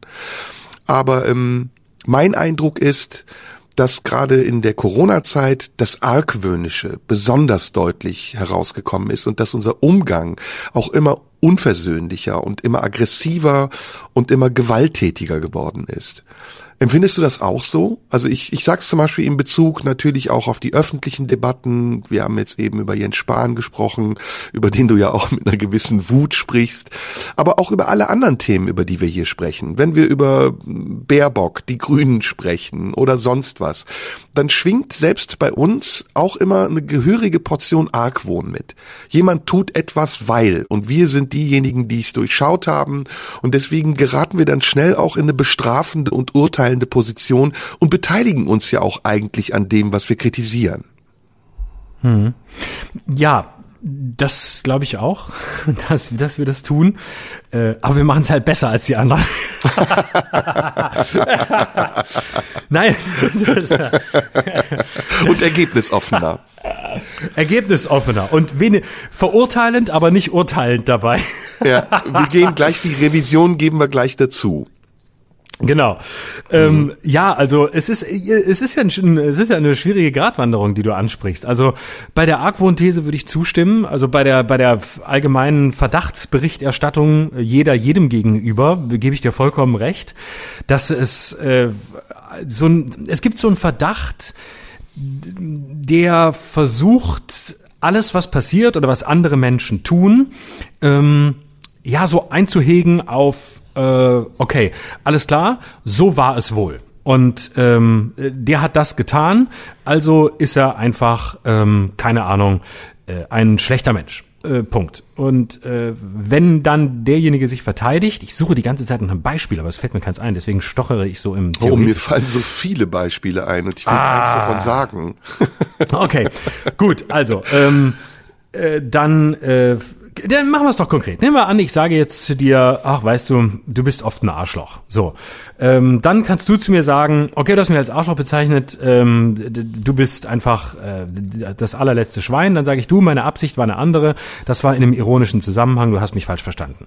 Ähm, so, dann dann sind wir immerhin schon im Absichtsvollen. Jetzt könnte es ja aber sein, dass mein Satz, du bist ein Arschloch, ganz anders gemeint war. Und damit sind wir in dem Bereich, der nirgendwo mehr vorkommt. Also wir diskutieren, das Einzige, was wir noch entschuldigen, ist, wenn jemand sagt, er hatte eine andere Absicht. Aber wir kommen gar nicht mehr drauf, dass alles auch ganz anders sein könnte oder alles ganz anders gewesen sein könnte, gemeint gewesen sein könnte und darüber hinaus, dass jemand aus einer völlig anderen Welt kommt. Und ähm, zum Beispiel, dass es für mich einfach die größte, beispielsweise die größte Auszeichnung einer Freundschaft ist, dass ich zu dir sagen kann, du bist ein Arschloch. Einfach weil wir uns so gut verstehen, dass ich voraussetze, schätze, dass du weißt, dass ich mir die Freiheit des Arschlochsagens nur nehme, weil ich dich zutiefst liebe und schätze. Und deshalb kann ich das machen. Ne? Und mhm. ähm, das ist zum Beispiel eine Ebene, die sich oft vollkommen entzieht. Ne? Also ich meine das jetzt nicht konkret, sondern als Prinzip. Was wir gar nicht mehr auf dem Schirm haben, dass es ganz andere Wahrnehmungswelten geben könnte, ganz andere Welten, in denen sich Menschen begegnen, in denen das Wort Arschloch eine vollkommen andere Bedeutung hat, als wir es in unserem recht kleinen Denken von du hast mich so bezeichnet, also bist du es wohl selber und naja gut, deine Absicht, mh, hm, jetzt verstehe ich es ein bisschen besser, aber eigentlich finde ich es nicht gut. Warum gibt es nicht den Möglichkeitsraum, in dem alles möglich ist? es gibt eben, ja, Argwohn, das Wort kommt ja von Ärger. Ne? Und es ist ja mhm. ähm, der Zweifel daran, dass jemand redlich handelt. Also ich gehe davon aus, dass du mir Ärger machen willst. Du, du handelst nicht aus guten Absichten. Mhm. Und ähm, die Ursache dafür, dass ich das denke, ist ja ein mangelndes Vertrauen. Also es ist ja erstmal, ich vertraue dir nicht. Ich denke, du hast es auf mich abgesehen. Mhm. Und die Ursache dafür, dass ich dir nicht vertraue, ist vielleicht auch, dass ich mir nicht vertraue, einschätzen zu können, dass du eigentlich eine vertrauenswürdige Person bist. Also mhm. es geht letztendlich auf mich zurück, wenn ich argwöhnisch bin dann bin ich das, weil es aus mir kommt und weil du mir dafür eigentlich gar keinen Anlass geben musst. Natürlich gibt's Momente, in denen Argwohn auch berechtigt sein mag. Es gibt ja auch Menschen, die einfach schlecht handeln oder es auf jemanden abgesehen haben und ihn mutwillig und böswillig verletzen wollen. Das gibt's auch. Das möchte ich gar nicht ausschließen. Wir leben ja nicht in einer Blumenwelt, in der alles so romantisch ist, wie wir das haben wollen, sondern wir leben in einer Welt, in der viel auch sehr viele, in der auch sehr viele schlechte Dinge passieren. Aber grundsätzlich etwas, was mir auffällt, ist die Tendenz dazu, in unserer Gesellschaft argwöhnisch zu sein, größer und weiter verbreitet, als wohlwollend zu sein und erstmal davon auszugehen, dass der andere etwas nicht aus böser Absicht tut. Mhm. Ähm, es ist ja zum Beispiel auch im Strafrecht ist ja Argwohn auch was ganz Wichtiges. Ne? Also wenn wenn du wenn ein Verdacht entsteht und gegen dich ermittelt wird, dann spielt das eine Rolle, ob du aus Argwohn heraus gehandelt hast, ob du ähm, mutwillig gehandelt hast oder ob du vorsätzlich handelst. Also es gibt ganz viele Nuancen von Unterscheidungen, die das Strafmaß beeinflussen in unserer Gesellschaft ist das nicht so ziseliert und so fein aufgeteilt. In unserer Gesellschaft ist das ganz grob. Und wenn wir jetzt noch mal ins Internet gehen, was ja ein Katapult und ein Katalysator zugleich ist für unser Verhalten, dann siehst du, dass genau dieser Aspekt, nämlich das Argwöhnische, das Transport, das Gleitmittel, das, das Fluid ist, auf dem die Menschen sich bewegen, um Meinung zu transportieren, aber auch um Meinung zu bilden, sich eine Meinung zu bilden. Und das ist eigentlich ganz schlimm. Das ist eigentlich, wenn wir nochmal auf die Depression zu sprechen kommen, ein Ausdruck von Depression, von, von Depressivität, der, der nicht also ich sag's jetzt mal im, im, im, im wörtlichen Sinne, der nicht frei sein lässt, der bedrückt, der einengt, Debatten einengt, ähm, Gesprächsformen beschränkt, Wahrnehmung einschränkt. Also es ist ganz, ganz, ganz eng wenn wir rausgehen, gibt's nicht viele Möglichkeiten, uns frei zu verhalten, ohne dass wir sofort in einen Strudel von Beurteilungen, Argwohn, Angriffe und sonst was geraten. Und das ist eigentlich ein, ein wichtiger Punkt, finde ich. Also es ist auch für uns hier im Podcast ein wichtiger Punkt, über den ja. wir nachdenken könnten. Mhm. Also ich, ich habe mal in meiner Zeit beim Radio habe ich das mal gelernt.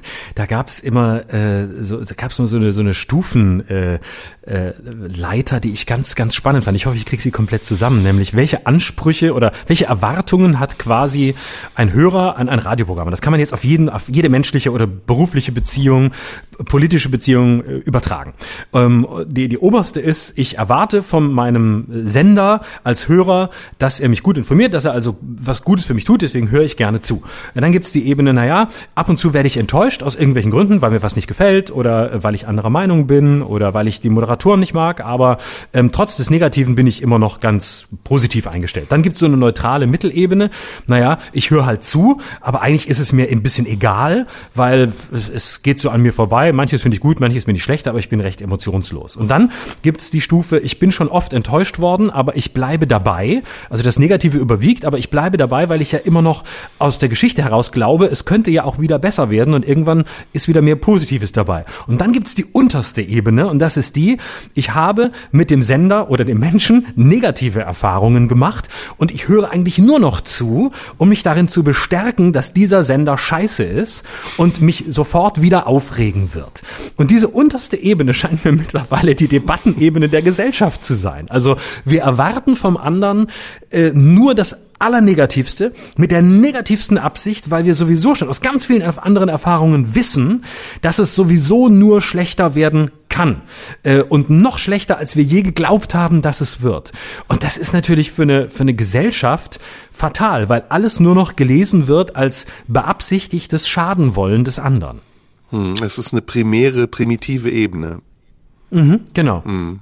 Genau. Ja, und das ist eben, ich finde, Ausgangspunkt für ganz viele Dinge. Also wir könnten jetzt auch wieder tagespolitisch werden und ich habe ja eben gesagt, ich habe einige Beispiele so im Hinterkopf, die mir gerade einfallen. Ähm, auch zum Beispiel unser Umgang mit der Politik und unsere Kritik an der Politik ist oft von Argwohn bestimmt wenn wir jetzt über Corona sprechen, ich habe jetzt in den letzten Tagen wieder viele Gespräche darüber geführt, dann kommt immer wieder dieses, ja, die da oben, wir hier unten Prinzip und die tun oh, doch weil und ähm, ja. das ist doch alles abgekartet und die äh, oh. stecken sich den Bonus in die Tasche und wir sitzen hier im Lockdown. Ähm, warum? Also warum dieser Gedanke? Ja, es gibt korrupte Politiker und das wird Gott sei Dank auch aufgedeckt von Journalisten, von klugen Menschen, die sich damit beschäftigen. Aber ist das die Regel? Also ist das wirklich der Grund, weshalb ein Altmaier, ein, ich sag jetzt den ähm, unaussprechlichen von dir so geliebten Namen Jens Spahn oder sonst wer, sich da in den Bundestag setzt und sich Gedanken macht und Programme und Lösungen erarbeitet gegen etwas, was ähm, in seiner Verantwortung Verantwortung liegt, nämlich der, der Schutz des Volkes. Damit fangen alle Politiker irgendwann an. Sie arbeiten für das Wohl und zum Schutz des Volkes. Ob sie das immer tun, das ist eine andere Frage. Ob wir aber immer davon ausgehen, dass sie es nicht tun, ist auch eine Frage. Ja, das ist, das ist schlimm. Also der, der, der Glaube, dass die alle sowieso nur so sind, ah, das ist, das, das, das, das kann ich, das kann ich so hassen. Also man kann, man kann wirklich, man kann natürlich Kritik üben und meine Kritik an Jens Spahn ist eine sehr fundamentale und wenn ich jetzt 15 Minuten, wenn wir 15 Minuten Zeit hätten, würde ich auseinandernehmen, warum ich den für einen hochilliberalen Menschen halte und warum ich den auch für wirklich den gefährlichsten Politiker im Moment halte. Könnt, könnte ich jetzt einen langen Vortrag darüber halten, habe ich glaube ich in früheren Folgen schon gemacht. Insofern ist das glaube ich mehr als Argwohn, sondern ich versuche das ja auch immer zu begründen wütend, besonders was, wenn ich was so hart für bin. dich, Was für dich Jens Spahn ist, ist für mich Annalena Baerbock, habe ich das Ja, Gefühl. genau. genau. So, wobei ich an der, von dir noch nicht, ich glaube, sie konnte noch nicht so, sie, also mein Jens Spahn gewinnt trotzdem, weil der hat einfach, konnte schon sehr oft beweisen, wie gefährlich er ist und wie illiberal er ist. Und bei Annalena Baerbock, ähm, die ist, hat einfach noch nicht, ist noch nicht so lange im Amt, dass man ihr so viel, äh, so viel an, an Unmenschlichkeit nachweisen könnte, wie man es bei Jens Spahn einfach kann. Aber ich lasse sie dir. Ja, ja, Ähm. ja. Also ich, ich glaube das nicht. Ich glaube, Annalena Baerbock ist mindestens genauso schlimm wie Jens Spahn. Aber ähm, Okay. darüber reden wir später. ja, ja. Es Ähm, ist, finde ich, ein aber- Unterschied, ob man weiß, dass jemand illiberal ist und ob er dazu Ja. steht oder ob jemand so tut, als wäre er liberal und er ist im Grunde genommen zutiefst illiberal. Insofern finde ich das, was Annalena Baerbock macht, viel schlimmer. Das kannst du ja gleich noch erklären. Aber ich glaube tatsächlich auch, dass der Großteil, dass der Großteil der Politiker da wirklich mit einem, mit, das sehr, sehr viel, sogar der, der allergrößte äh, Teil äh, in diesen Job geht. Und die, die ich kennenlernen durfte, und es waren mittlerweile einige, sind allesamt ganz viele Leute dabei, von denen ich sage, die, die sind hoch integer. Die wollen wirklich was bewegen. Und ob uns das dann gefällt oder das meiner politischen Richtung entspricht oder nicht, ist vollkommen egal. Ähm, aber sie wollen wirklich etwas tun. Sie lassen sich auf diesen immer noch viel zu schlecht bezahlten Job ein im Vergleich zu anderen, die ähnliche äh, Herausforderungen bereithalten, ähm, machen das für verhältnismäßig wenig Geld, reiben sich auf, stehen permanent im Fokus ähm, und, und äh, wollen wirklich was bewegen. Also das, das, das glaube ich auch. Und denen geht's darum, ähm, mindestens äh, nichts, nichts Falsches zu tun. Naja, äh, gut, von wenigen Politiker Ausnahmen, verdienen- abgesehen wie Jens Spahn. Politiker verdienen schon ganz gut. Also ich finde nicht, dass die wenig verdienen. Aber ähm, man stellt sich das so leicht vor. Das ist schon ein Fulltime-Job. Ne? Die Kanzlerin, also nicht nur die Kanzlerin, viele Politiker haben einen 15, 18 Stunden Tag. Ja. Und da ist nichts anderes mehr möglich. Da kannst du von einer Sitzung zur nächsten laufen und sitzt vielleicht höchstens noch in deinem Abgeordnetenbüro. Aber das ist ein Knochenjob. Und dafür Ja. haben sie sich dann letztendlich das Geld auch verdient. Also ich finde auch diesen Futterneid, ähm, ja, die erhöhen sich ihre Diäten und so, das finde ich total absurd. Genau. Ich bin sogar der umgekehrten Auffassung. Ich finde, Politiker sollten sogar noch be wesentlich besser bezahlt werden. Ich würde dafür die ganzen Nebenjobs zwar massiv einschränken, ähm, die ablenken, weil man dann hier, hier mal noch und dort noch und so, das, da würde ich drauf gucken, aber ich finde, die haben viel mehr Geld verdient. Also, wenn du dir anguckst, was ein Topmanager verdient, der einen ähnlichen Tag hat und der auch einen ähnlich harten Tag hat.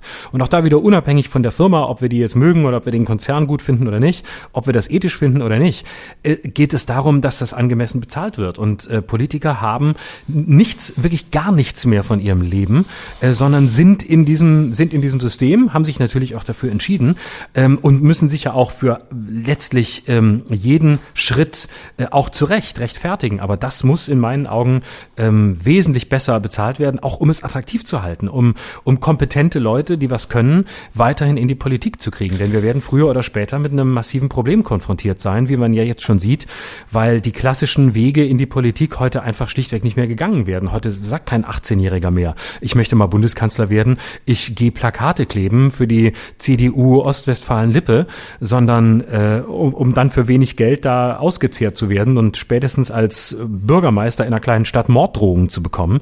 Ähm, das mache ich nicht mehr. Und äh, wir müssen das auch attraktiv halten, um, um Leute da reinzukriegen, die es können und die das, ähm, die auch wirklich äh, was Gutes wollen und bewegen wollen.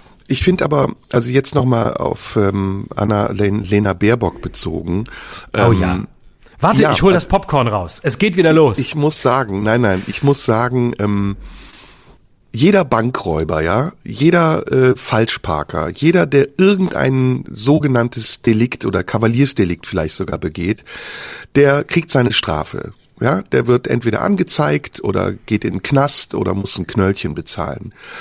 Ähm, es ist nicht möglich, dass ein Bankräuber sagt, ach, ach, ich habe da 100.000 Euro äh, mitgenommen, ich bringe die zurück zur Bank und damit ist gut. Ja, sondern äh, oder ich spende das Geld und damit ist gut. Nein, aber was macht Annalena Baerbock? Hochmoralische Person, die anderen Vorwürfe macht, die im Bundestag ähm, Anträge stellt darauf, dass alles transparenter wird. Vergisst einfach einen Betrag in Zehntausender Höhe, ja, 20, 30.000 Euro. Wie vergisst man sowas anzugeben? Das ist, das ist, finde ich, hochgradig verlogen und ja, beinahe schon korrupt. Und das von einer Person, die eben sich darstellt, als wäre sie der Engel in Person, als wäre sie Engel, engelsgleich äh, und auch von der Bevölkerung so wahrgenommen wird. Und das finde ich auch total unfair. Also ähm, ich sag's jetzt nochmal vielleicht in, in eine andere Richtung. Vieles von dem, was Anna-Lena Baerbock an Zustimmung und Zuneigung erfährt, hat etwas mit ihrem Äußeren zu tun. Ja, eine, eine hübsche Frau, junge Frau, äh, das wünscht man sich. Guck mal, in Neuseeland auch so eine, in Dänemark. Warum haben wir nicht in Deutschland auch so eine attraktive, hübsche junge Frau als Kanzlerin? Aber wenn du sie mal unabhängig von ihrem Geschlecht und ihrer Erscheinung betrachtest, ist sie nicht wesentlich besser als viele andere, denen man zutraut, unglaublich viel Schlechtes zu tun. Und ich finde, das, was da jetzt passiert ist, dieses Geld, was sie angeblich vergessen hat, was sie sich übrigens selbst bewilligt hat, was übrigens in einer Partei, die eine, die eine liberale Struktur hat, auch ein Unding ist, das ist für mich Anlass zu sagen, nee, also äh, da ist das Vertrauen mindestens angeknackst. Das gleiche gilt übrigens auch für Lauterbach. Ich beziehe das nicht nur auf Annalena Baerbock, der sich's auch leicht gemacht hat und dafür sogar auch noch Lob erfahren hat, dass er ein, Zehntausender Betrag, ja, andere Leute warten seit Monaten auf ihre Überbrückungshilfe. Die haben drei Monate auf ihre Novemberunterstützung gewartet und mussten den Staat anbetteln dafür, dass sie ihren Job machen dürfen, weil es ihnen verboten war zu arbeiten. Und da sind einfach Politiker, äh, egal wie sie heißen, von welcher Partei sie kommen und sagen, ja, ich muss ja auch ein bisschen Geld bekommen dafür, dass ich den Scheiß hier mache. Und wenn es auffliegt, dann ziehen sie noch nicht mal die Konsequenz, das, was von anderen rigoros fordern und sagen, ey, ich bin da in die Scheiße getreten, ich ziehe entweder meine Kandidatur zurück oder keine Ahnung oder sonst was, sondern sagen, ja, ich spende das. Ich spende die erste Hälfte an die Kinder in Indien. Ich meine, da könnte man jetzt auch drüber reden, äh, ob man das Geld nicht auch woanders hin spenden könnte. Und die zweite Hälfte, die lege ich dann äh, offen. Das ist für mich keine Art, also äh, das ist für mich eine, eine Art von Politik, die ich nicht unter unterstützen will. Ich finde die sehr, sehr, sehr volksfeindlich. Ich sehe das nicht so streng. Ich äh, würde mich da eher dem, dem moralischen Rigorismus versuchen äh, zu entziehen. Und äh, ich äh, gebe dir völlig recht in dem Punkt, man kann nicht auf der einen Seite einer sehr moralischen Partei angehören wie den Grünen und andererseits sowas machen. Das ist völlig richtig. Und äh, trotzdem würde ich immer einpreisen wollen, und das würde ich bei jeder anderen Partei auch tun. Ähm, sowohl Lauterbach als auch Baerbock haben das Geld, haben das freiwillig öffentlich gemacht, wenn ich es richtig verstanden habe. Sie haben es es äh, zurückbezahlt, haben gesagt, hier, das war zu viel, ich habe mir das selbst ausbezahlt, ich habe das nicht angemeldet, war ein Fehler, weg, zurück, ich spende es, whatever. Alles nicht toll, aber trotzdem eine ganz andere Nummer als beispielsweise ähm, diese CSU-Leute, die Millionen gemacht haben mit ihren Maskendeals und äh, die man quasi fast schon aus dem Amt tragen musste, äh, die bis zum Schluss so getan haben, als sei das ja alles halb so schlimm und ähm, lieber noch vertuschen wollten, als sich offen hinzustellen und zu sagen, ja, äh, ich habe eine Gelegenheit gesehen und ich habe damit eine Million verdient und ich finde auch, das darf ich, das gehört dazu. Das ist ja nicht besser, das ist ja ähm, genauso schlimm. Ist ja, ich vergleiche das eine nicht mit dem anderen. Ja, ich finde aber schon, dass die, dass es ein, dass man es in eine, eine Relation setzen muss, weil Nö, ähm, das eine, das, weil, weil das, das eine ist, Bei der CSU erwartet man es nur.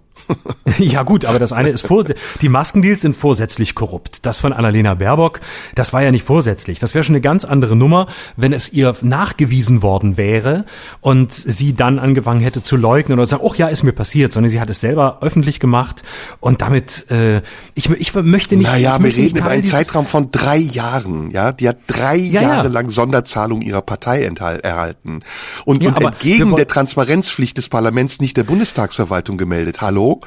Also ja, das ist das, aber sie hat sich ganz klar falsch verhalten. Na klar. Und, und in ihren Reden fordert sie ja, das Schlimme ist ja, in ihren Reden fordert sie diese Transparenz. Sagt, das ist unverzichtbar und das darf nicht passieren. Auch das ist richtig und trotzdem darf es ihr passieren. Wir waren doch die beiden, die vorhin darüber gesprochen haben, dass wir auch verzeihen sollten. Und ich finde, das ist ein, äh, ein Fehler, der verzeihbar ist. Und ah, das ja. ist für mich zum Beispiel. Ne, Dann müssen wir der CSU aber auch verzeihen. Dann müssen wir der CSU auch verzeihen. Dann geht gleich ja, wir haben ja, für beide. Ja, aber ich bewerte das, was die CSU-Maskendeals waren, anders als das, was Annalena Baerbock war, schon allein, weil es eine ganz andere Summe war und weil es vorsätzlich war und sie sich nicht geoutet haben uh, unter dem Motto, wir zeigen mal eben an, wir haben hier so und so viele Millionen mit Masken verdient. Das haben sie nicht getan. Das ist für mich ein fundamentaler Unterschied.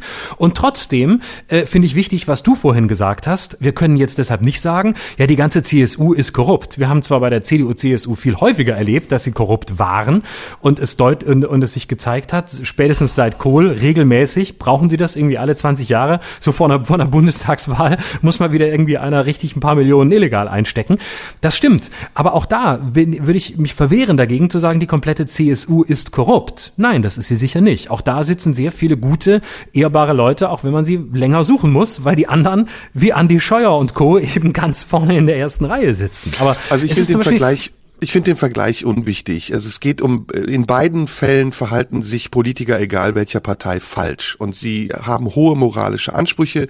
Ich würde mal sagen, Annalena Baerbock, die ja, wie gesagt, diese Transparenz gefordert hat, hat höhere moralische Ansprüche. Und sie wollen ihre Vergehen damit äh, vertuschen oder klein machen, dass sie sagen, ich habe was vergessen. Das glaube ich einfach nicht. Das ist gelogen. Man kann 37.000 Euro in drei Jahren nicht einfach vergessen und durch eine Nachmeldung oder eine Spende wie im Fall von Lauterbach äh, nichtig machen. Das geht einfach nicht. Ich finde, ich möchte das verzeihen können an der Stelle. Ich, weil du, du, weil du die ja Grünen wählst, weil du die Grünen Nein, nein, nein, überhaupt klar. nicht. Nein, das hat, damit, das hat damit überhaupt Baerbock. nichts zu tun. Nein, Und das erste, was die Baerbock einführen wird, ist Cancel Culture äh, 24/7.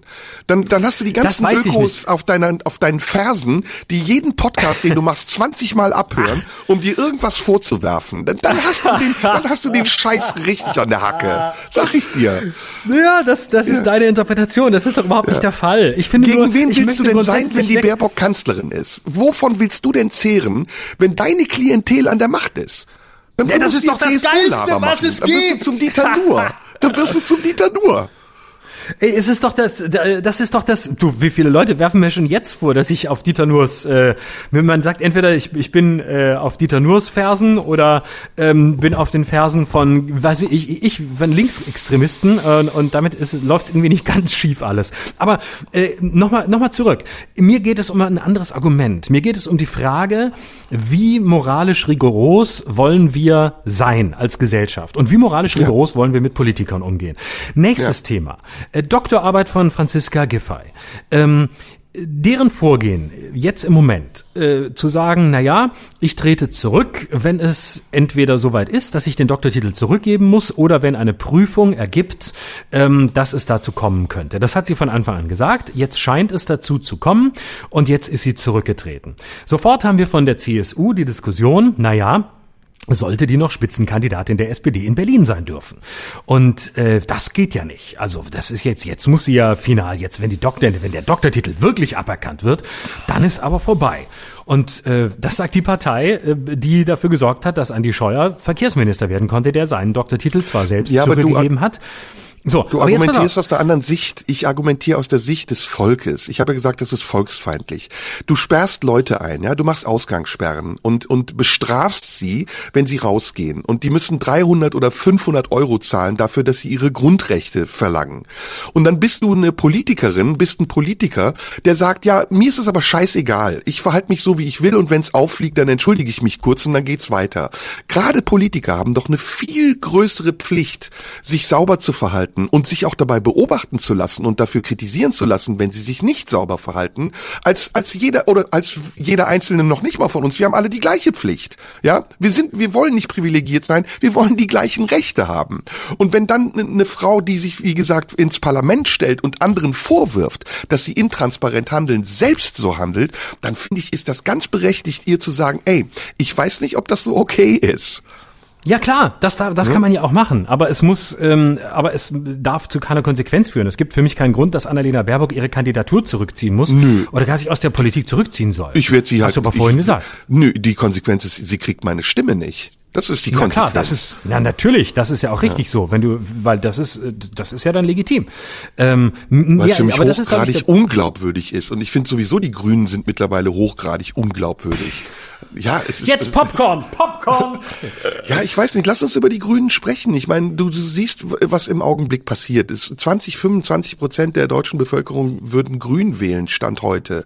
Ja, aber wir haben das hier schon besprochen. Also wofür stehen die Grünen im Moment? Ich finde, das ist eine wahnsinnig spießige Partei geworden, der es mhm. um, um, um Machtgewinn, Machterhalt geht, ist wahnsinnig rigoros, rigide und, und widersprüchlich rigide auch, also den anderen gegenüber äh, unglaublich moralisch und anklägerisch, aber sich selbst gegenüber immer so ein bisschen vertuschend und naja, wir haben es ja, wir haben die Weisheit ja mit dem Löffel gefressen mäßig und das reicht nicht. Also für mich reicht das nicht für glaubwürdige Politik. Und mir ist es auch egal, ich bin kein Parteipolitiker. Ich bin weder gegen noch für eine Partei und ich bin auch flexibel. Wenn ein CSU-Politiker was Richtiges sagt, habe ich kein Problem damit, ihm zuzustimmen.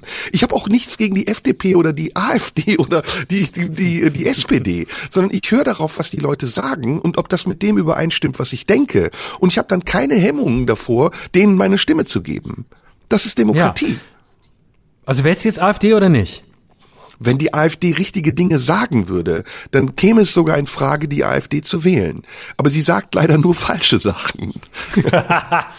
Also, dass die AfD mal wirklich strukturell was Richtiges sagt, da muss noch sehr viel passieren. Ja, und richtig für mich, ne? Also für, für die, für die AfD-Wähler kann das ja richtig sein. Für, das stimmt ja. mit meinem Weltbild nicht überein. Also das, was die mhm. AfD propagiert, stimmt zu 100 Prozent nicht mit meinem Weltbild, vielleicht zu 99 Prozent nicht damit überein.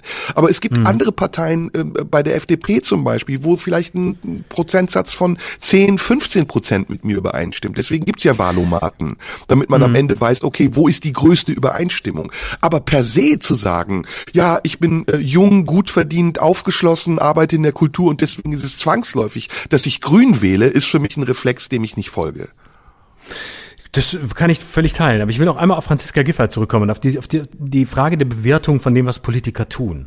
Ich möchte, und das verbindet die Fälle von Baerbock und Giffey, ich möchte nicht in einer Welt leben, in der Politiker äh, zur Fehlerfreiheit verdammt sind. Weil wir werden die Ersten sein, die sagen, naja, jetzt aber, ähm, das sind ja nicht mehr die Politiker, die wir wollen. Also die sind ja äh, absolut rein, die sind perfekt, die machen alles richtig. Entsprechend sagen sie auch nichts mehr, was ähm, uns weiterbringen kann, halten auch keine Reden mehr, die wir hören wollen, sondern sind völlig aseptisch. Und ich wünsche mir eine Fehlerkultur, die ähm, für, mit Perspektivendifferenz genau auf das guckt, was passiert. Und nimm das Beispiel Giffey. Ich finde, die soll Spitzenkandidatin in Berlin werden. Natürlich. Ich habe keine, keinen Grund, Franziska Giffey nach ihrer Doktorarbeit zu bewerten. Und was ich dann wieder bei Twitter lesen musste, wo die hochmoralischen äh, Leute schon wieder argumentierten, wer einmal äh, sowas gemacht hat, der tut es wieder. Nein, ich möchte, dass wir Franziska Giffey als Politikerin bewerten. Und ich möchte, dass wir bewerten, dass sie äh, in der, in der Corona-Zeit sich nach bestem Wissen und äh, Gewissen sicher bemüht hat, es richtig zu machen, aber dass ihre Familienpolitik trotzdem unterdurchschnittlich war und dass sie für ähm, Familien nicht genug getan hat, die nun wirklich äh, brutal betroffen waren von der, von der Pandemie. Und da ist sie nicht auf die, hat sie nicht auf dem Niveau agiert, dass ich sagen würde, als Berliner Wähler, der ich bin, ich möchte sie gerne als Bürgermeisterin dieser Stadt sehen. Deswegen bekommt sie meine Stimme nicht. Aber ich finde, sie hat absolut das Recht anzutreten. Und ich finde auch Annette Schawan musste zurücktreten, obwohl ihre Vergehen nach allem, was ich weiß, gar nicht so riesig waren. Aber sie war damals Wissenschaftsministerin und eine Wissenschaftsministerin, der der Doktortitel aberkannt wird, äh, das geht nicht. Also musste sie zurücktreten. Zu Gutenberg müssen wir nicht besprechen, haben wir alles gesagt. Hm. Also zwei, zwei Antworten darauf. Die eine ist, es geht ja nicht nur um Annalena Baerbock, sondern es geht grundsätzlich um die Verlogenheit, äh, die ich anprangere. Und du weißt, dass der Mann von Annalena Baerbock, also einer Parteivorsitzenden, die Lobbyismus anprangert, selbst äh, als Lobbyist bei der Deutschen Post arbeitet. Ja, also das ist für mich, da, da, da kräuseln mir sich die Arschhaare. Ja, wo ich sage, wie verlogen kann man eigentlich sein? Dann, dann sei nicht gegen Lobbyismus. Dann sag, es gibt Lobbyismus, damit muss man irgendwie transparent umgehen, etc., bla bla bla. Aber den Leuten nach dem Mund zu reden, bestimmte Begrifflichkeiten zu benutzen, um sich als politisch integer darzustellen, während man durch die Hintertür eigentlich daran teilnimmt, das finde ich verlogen. Und das möchte ich auch nicht glauben, da habe ich auch keinen Bock drauf. Das andere ist, ich kenne ja diese Mechanismen. Ich habe ja lange Jahre für Parteistiftungen gearbeitet. Und ich sag dir, das war alles andere als transparent. Das war zum Teil so, dass ich selbst dachte, ich muss zurücktreten. Ja, also wenn dann irgendwie gegen Ende des Jahres es heißt, wir haben hier noch einen Betrag in der Kasse, lass mal 20.000 Bleistifte kaufen, damit wir nächstes Jahr den gleichen Betrag wiederkriegen, dann ist das sorry, wenn ich sage, hochgradig korrupt. Und dann wird mit dem Geld, was einem nicht zusteht, Schindluder betrieben. Und da ich das kenne, weiß ich, dass auch gerade die Grünen und nicht nur die Grünen eben in solche Dinge verstrickt sind und dass sie gegen ihr eigenes Image ankämpfen und sich damit aber auch zur Zielscheibe machen einer sensationsgierigen Presse, der Bild zum Beispiel, die sowas natürlich dankbar aufnimmt und in einer Zeit des Wahlkampfes jede Möglichkeit nutzt, um ihre politischen Gegner zu diskreditieren. Aber dann muss man doch dumm sein, ja, wenn man sich als Kanzlerkandidatin aufstellen lässt und Parteivorsitzende ist, 37.000 Euro in der Kasse hat und die nicht so transparent angibt, dass man drei Jahre später meint, es in der Öffentlichkeit noch bekannt geben zu müssen. Und das ist, wie gesagt, das, was ich kritisiere. Ansonsten ist es mir egal, ob jemand grün, gelb, blau oder braun ist. Solange ich mit ihm im Gespräch bleiben kann, ist es Demokratie und die muss man aushalten. Aber dieses Problem mit den Bleistiften, das hast du ja in ganz vielen Organisationen. Das hast du ja nicht nur in Parteien. Klar. Das ist ja eine Struktur, das ist ja eine Frage einer Strukturreform, ähm, dass man das ändert. Und es ist ja in ganz vielen Firmen auch so, dass eben bestimmte Abteilungen ein bestimmtes Budget kriegen und paradoxerweise muss dieses Budget auch ausgegeben werden. Das heißt, wenn eine bestimmte Abteilung besonders sparsam ist, ähm, dann wird das nicht geadelt, indem ja, aber, man sagt, okay, ihr habt dieses Jahr 10.000 Euro gespart, deswegen bekommt ihr zum Beispiel nächstes Jahr äh, 10.000 Euro mehr. Keine Ahnung, wie man es auch immer machen will. Ja, aber ähm, weiß das der Bürger, das weiß das das Volk? Ich meine, das, was du sagst, wissen wir beide, ja. Aber äh, nehmen wir es deswegen. Wir erzählen es ihm ja. Hm. Ja, wir erzählen es ihnen, aber mir tut der Hartz-IV-Empfänger leid. Mir tun die Leute leid, die für jeden Pfennig, den sie kriegen, kämpfen müssen und sich rechtfertigen müssen. Die auf dem Arbeitsamt sitzen und sich anhören müssen, nee, sie kriegen jetzt nichts mehr. Oder sie, sie haben schon genug bekommen. Die tun mir leid. Und dass dann eben andere meinen, mit dem, was sie haben, äh, noch, noch äh, prassen zu können, das ist eine Unverschämtheit. Das ist ein hochgradiger Missbrauch ihrer Verantwortung. Das ist aber eine Frage einer Strukturreform, mit der du ja recht hast, die stattfinden muss. Also warum sagt man, okay, ähm, Abteilung A hat ein Budget von 100.000 Euro und wenn nur 80.000 ausgegeben werden, ähm, dann wird eben im nächsten Jahr diskutiert, wie viel Budget sie bekommen. Aber im Moment leben wir eben in, in vielen Organisationen in dem System, in dem man sagt, naja, äh, 80.000 Euro, scheiße, die 20 müssen wir noch für irgendwas ausgeben, genau. sonst kriegen wir das gleiche Budget nicht mehr. Und das ist natürlich ein Problem. Es kann aber auch, und das gehört auch zur Wahrheit, auch positive Anzeichen haben. Also indem man zum Beispiel äh, die 20.000 Euro noch sehr sinnvoll investiert und irgendwas äh, Neues, Sinnvolles mit dem Geld macht. Irgendwas also ausprobiert, nur, in irgendein Projekt steckt. Auch das gibt es. Es gibt nicht nur Bleistifte es ist nicht nur eine Frage der Strukturreform, es ist auch eine Frage der politischen Weitsicht und Verantwortung. Je mehr man sich selbst äh, schuldig macht, äh, politische Vergehen begangen zu haben, desto mehr spielt man damit seinen Gegnern in die Karten. Die AfD wird das zu nutzen wissen im Wahlkampf. Die wird jede Möglichkeit zu nutzen wissen, ihre politischen Gegner an den Pranger zu stellen. Und das tut sie ja auch in, in Tateinheit mit der Öffentlichkeit und den Medien, die ich eben genannt habe. Aber es ist doch sträflich und dumm. Also ich, ich, ich wundere mich über die Dummheit einfach, dass man das dann, dass man das dann trotzdem macht und nicht weiß, welche Wirkung es haben wird ich meine, ich glaube nicht, dass wir eine Strukturreform brauchen. Ich brauche, ich glaube, wir brauchen ein Gefühl für Gerechtigkeit. Und zwar gesellschaftsübergreifend. Nicht nur äh, von denen das zu verlangen, die äh, es angeblich dem Staat schulden, sondern auch den Staat selbst in die Pflicht zu nehmen und zu sagen, okay, ihr müsst euch auch transparent, gerecht, pflichtbewusst, verantwortungsbewusst verhalten. Und da scheinen manche Politiker, und das ist jetzt das andere, äh, die andere Seite von dem, was wir am Anfang gesagt haben, den Überblick verloren zu haben haben. Und sie handeln aus einer politischen Warte heraus, die ich äußerst arrogant finde. Mhm. Ja, die gibt's sicher, klar. Ähm, aber es sind, glaube ich, auch wirklich sehr viele gute und integere, integere Leute, die da ja. ähm, nach bestem Gewiss Wissen und Gewissen handeln. Und ich glaube, Lenchen, wie ich sie nenne, gehört trotzdem noch dazu. Ach ja, ja, ja, ja. Lenchen, habe ich übrigens, hast du, äh, hast du das gelesen? Der, der Typ, der, der mit ihr in die, wo war er mit ihr? Mit studiert hat er mit ihr, der im Spiegel einen langen Text geschrieben hat. Lenchen, die, ähm, ah, wie hieß sie? Lenchen, meine Mitschülerin und so. Ganz süß. Hat, hat, durfte Lenchen über sie schreiben. War nicht frauenfeindlich, war auch nicht sexistisch.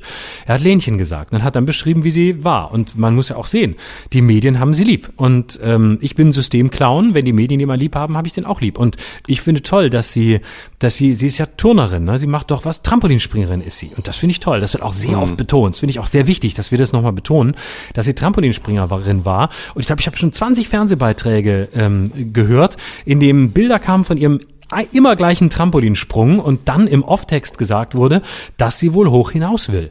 Und ob denn der Trampolinsprung irgendwie mit der Politik zu vergleichen sei. Das ist wirklich sehr originell. Das würde, möchte ich gerne vielen Journalistinnen und Journalisten, die uns hören, empfehlen, nachzuahmen. Nochmal Wortspiele auch mit, mit äh, Trampolinspringen und so. Das wäre schön, mhm. auch, damit sie es auch wirklich schafft ins Kanzler. Denn im Moment also sind wir auf einem guten Weg.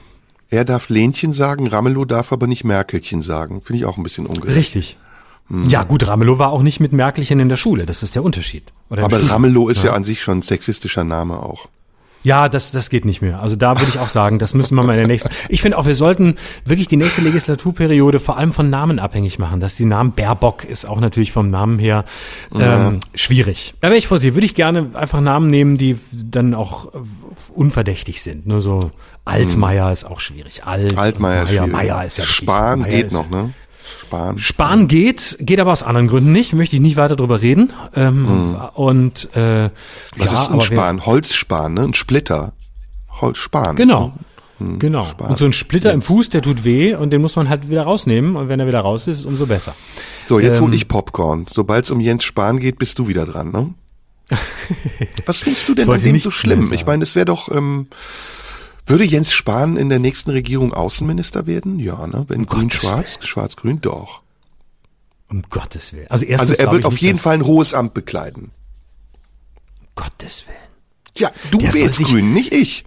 Wenn du ich grün wähle wählst, wird Jens grün. Spahn Außenminister. Natürlich, ist doch klar. Natürlich nicht. Ja, wenn du, wenn du Laschet wählst, wenn du CDU wählst, dann ja. bleibt Jens Spahn Gesundheitsminister und sorgt dafür, dass niemand mehr eine Psychotherapie machen kann. Also was ist hm. schlimmer? Ich glaube nicht, dass die Grünen übrigens ähm, äh, äh, am Ende ins Kanzleramt nee, einziehen werden. Nee, glaube ich auch nicht. Es macht, es wird, die konservativen Beharrungskräfte sind zum Glück, ja, wie ich sage, ja, zu groß. Du, sie. ja, Laschet wird's auf jeden Fall. Laschet wird Bundeskanzler. Ähm, ich bin ja, ich habe gerade so, ach, ich würde gern, so was wählen wir denn? Also kann man, wie können wir das machen? Können wir hier darüber sprechen? Haben wir ja schon mal versucht. Mhm. Naja, also bei mir bleibt's wie gehabt. Ähm, ich werde ja, du wirst jetzt ironisch. Erwecken. Du wirst jetzt ironisch. Hm? Du wirst das kann ironisch, ich gar aber nicht. du würdest du dich ernsthaft trauen, hier in diesem Podcast zu sagen, was du wählst oder was du gewählt hast? Hast du jemals eine rechte Partei gewählt? Jemals? Immer. Na, komm, nee, hab du bist nicht. ironisch. Nein, habe ich nicht. Äh, nein, okay, habe ich, ich, nicht. Ganz ich ehrlich, wir in Baden-Württemberg früher, wir hatten noch die Republikaner, also da wäre jetzt, also und die NPD. Also, also einigen ja wir uns so auf schlimm. jenseits von, einigen wir uns auf jenseits von FDP haben wir beide noch nicht gewählt. Ich habe, ja, das ist absolut richtig. Auch deshalb, mhm. weil ich keine Partei wähle, die den Namen christlich im, äh, also die irgendeine Religions, also eine Partei, die eine Religionszugehörigkeit schon im Namen trägt, ist für mich schon deshalb unwählbar. Aber ich würde ehrlich gesagt, gab es keine Wahl, bei der ich so, also ich sage es jetzt mal prozentual eingegrenzt, bis zu 20 Prozent äh, in Erwägung gezogen habe, sogar die CDU wählen zu können. Hast du mir Allein um die Grünen zu verhindern. Ja, 20 Prozent. 20 Prozent. Also 80 Prozent stehen dagegen. Aber hm. allein um Annalena Baerbock als Kanzlerin zu verhindern, würde ich sogar die CDU wählen. Damit du sie dann als Außenministerin hast in der schwarz-grünen Koalition. Ha, ha, ha, ha. Nein, äh, eigentlich gibt's ja bei dieser Wahl keine andere Wahl als die SPD, oder? Also SPD, Linkspartei? Ja. Nee, Linkspartei. Nee, nee, sorry, nee, nee. sorry, da bin ich raus. FDP? Also das, äh, Nee. Ähm, pf, nee, auch nicht. Also ich, ich habe tatsächlich mal überlegt, CDU zu wählen, weil es mal eine Phase gab, wo ich auch so benebelt war. Ja, und hast du dich auch, hast dich auch maßlos dachte, geschämt, obwohl du es nicht getan hast. Ich habe ich hab mich allein für den Gedanken, Gedanken es tun, ja, ja, allein auch. für den Gedanken, es tun zu können, habe ich mich schon total geschämt in Grund und Boden. Ich auch. Ich habe gedacht, scheiße, du ziehst ernsthaft in Erwägung, CDU zu wählen.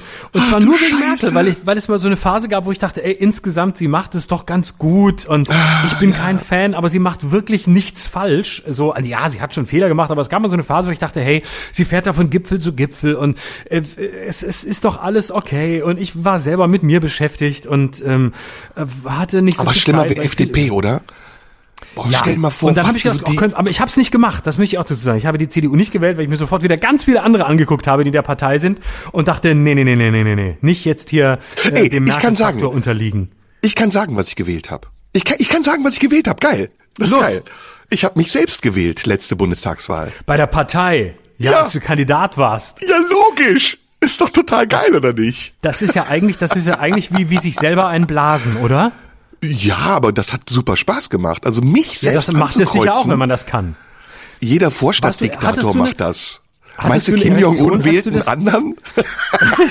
Oh, du vergleichst dich mit Kim Jong-un. Jetzt wissen Ich wir, wo du dachte politisch damals, stehst. ich könnte es werden. Aber meinst du, meinst du, Joe Biden hat Donald Trump gewählt? Stell dir vor, der hat Donald. Trump gewählt und schmeißt diesen Umschlag so in die Kiste und weiß, er hat Donald Trump gewählt. Aus Bescheidenheit.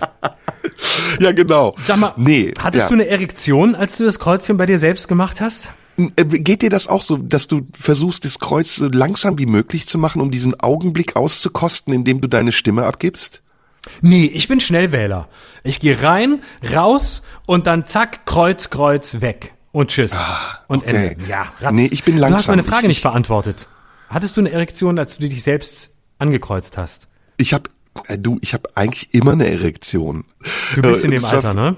Ah, jetzt müssen wir wieder so ordinär werden. Wir haben so einen schönen Ja, philosophischen es- Podcast und Ja, dann am Ende kippt es immer. Ah, scheiße. Dann kippt Jetzt sind es wieder immer. die weiblichen Hörerinnen weg. Ah, Jungs, ey, ihr Ah, macht so einen Mann. schönen Podcast. Könnt ihr nicht einmal ernst bleiben und dann nicht am Ende immer so Einmal. abdriften? Und dann Das kommt ist- noch, jetzt haben wir gedacht, dieses Mal geht's mal wirklich mit einer 1 Mann. über die Zielgerade, jetzt ist doch wieder Mann. Punktabzug. Ah. Können wir das nicht weglassen? Können wir das Na, nicht lassen wir das weg. Nehmen Komm, wir, wir spulen raus. zurück. Wir spulen ja. zurück und nehmen es raus. Warte. Ja. Es nüsst ob aus. Was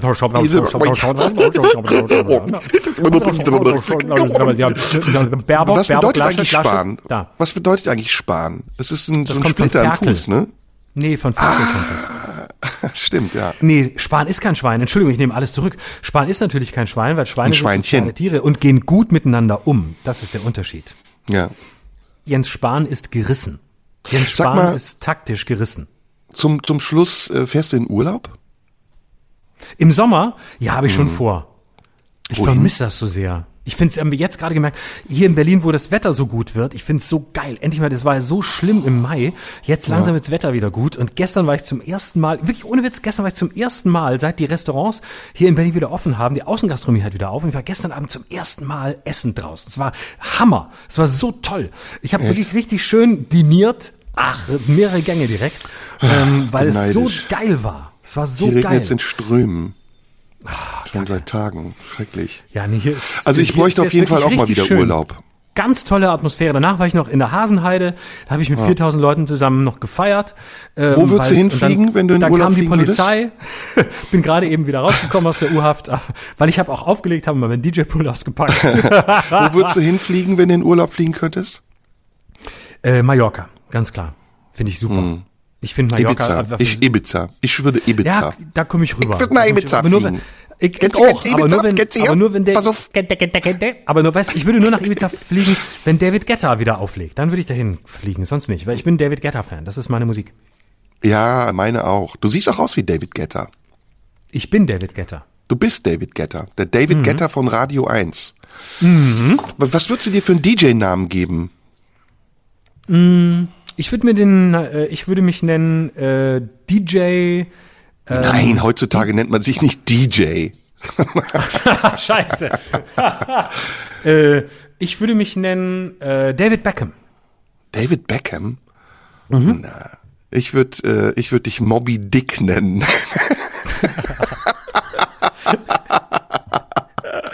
Oder? Und Ah. Ja, ich würde. Ass Ass sein. Das Ass. Ass. Mit Punkt dazwischen. Das finde ich, das finde ich zwei super Namen. Hm? Ass Ass Hey, und Moby legt- Dick legen auf. Heute legt Moby Dick wieder auf. Und danach kommt SS. Sollen wir zusammen in Urlaub fahren? Oh ja, das ist eine geile Idee. Wohin sollen wir fahren? Ich würde erst vielleicht Ibiza, nee, ich würde auf Mallorca anfangen und du fängst auf Ibiza an und danach treffen wir uns auf Ibiza. Lass uns so feiern wir. Island-Topping machen. Wir mieten ein Ja. Mhm. Boot. So ein Speedboot. Dann so wie Wendler und, ähm, wie hieß eigentlich nochmal die vom Wendler, habe ich vergessen. Äh, ähm, Lara? ähm, Laura. Lara. Laura. Laura, Wie Wendler und die Laura. die Genau, wir, wir lernen sie- zwei Mädels kennen und dann Speedboat. Ich hoffentlich. Und dann fahren wir rüber nach Formentera. Das ist geil. Äh, genau, da ankern wir, dann gehen wir durchs Wasser, stampfen wir durchs Wasser an so eine Bar, essen Paella und ähm, abends dann wieder zurück mit dem Speedboat nach Ibiza. Oder? Das ist eine gute Idee. Und dann ganz am Schluss, wenn wir völlig fertig sind, dann und und dann, wenn wir ganz unter uns wollen, dann noch mal rüber nach Menorca. Und dann machen wir es uns ganz schön. Das ist nämlich meine Lieblingsinsel. Die ist ganz romantisch, die ist ganz ruhig und da ist, ist eine Familieninsel. Da machen wir machen wir zwei Familienurlaub. Zwei Boah, wenn wir so über Urlaub reden, kriege ich totale Sehnsucht, kriege ich totales Ich auch Fernweh. voll. Ja. Vor allem, weil hier endlich die Sonne scheint in Berlin und ich habe jetzt schon das Gefühl, ich bin im Urlaub. Einfach nur, weil die Sonne scheint. Ich lege mich jetzt gleich raus, ähm, hier in den, leg mich in den Tiergarten, falls ihr vorbeikommen wollt. Da liege ich äh, direkt am, da wo es Wasser ist. Da schubst Nackt. ich irgendwie eine alte Oma weg und da lege ich mich nackt in den FKK-Bereich. Da könnt ihr bei mir vorbeikommen. Da könnt ihr ein bisschen, können wir ein bisschen spielen zusammen. So, pass auf, wir sind durch. Ähm, haben wir noch was zu sagen? Nö, ne? Eigentlich ist alles Für gesagt. heute war's das. War eine sehr kurze Ausgabe heute und dafür danke ich dir, dass, es nicht, dass du nicht so viel geredet hast. Launisch, sagt man. Das- Ja, ja, launig. Bitte Unterschied. Wir haben Zuhörer und sind launig und wir haben keine Zuschauer, die sind nicht launisch. Das wäre sehr unsympathisch. Wir sind ein launiger Podcast und immer knietief in der Scheiße, aber immer oberflächlich. Fandst du nicht, dass es launisch war? Nee, launig sind wir. Nein, launisch ein war es doch auch. Launisch Voller Hass Menschen, gegen die, Ja gut, ähm, das ist das ist ja keine Laune mehr, das ist ja ein Prinzip bei dir. Das hat ja nichts mehr mit Launen zu tun. Das ja dein Mhm. Geschäftsprinzip. Entschuldige mal. Na gut, okay. Also ich fand, Wir wir, hatten launisch. unterschiedliche Launen heute. Wir waren erst versöhnlich, dann aggressiv, dann waren wir kurz geil und dann wieder haben wir bereut. Und das sind doch vier Mhm. Ja. Launen auf einen Schlag. Ich finde insgesamt sind wir ein launiger Mainstream-Podcast, ähm, der von der an sehr viele Milieus anschließt, anschlussfähig ist und darauf kommt es mir eigentlich an.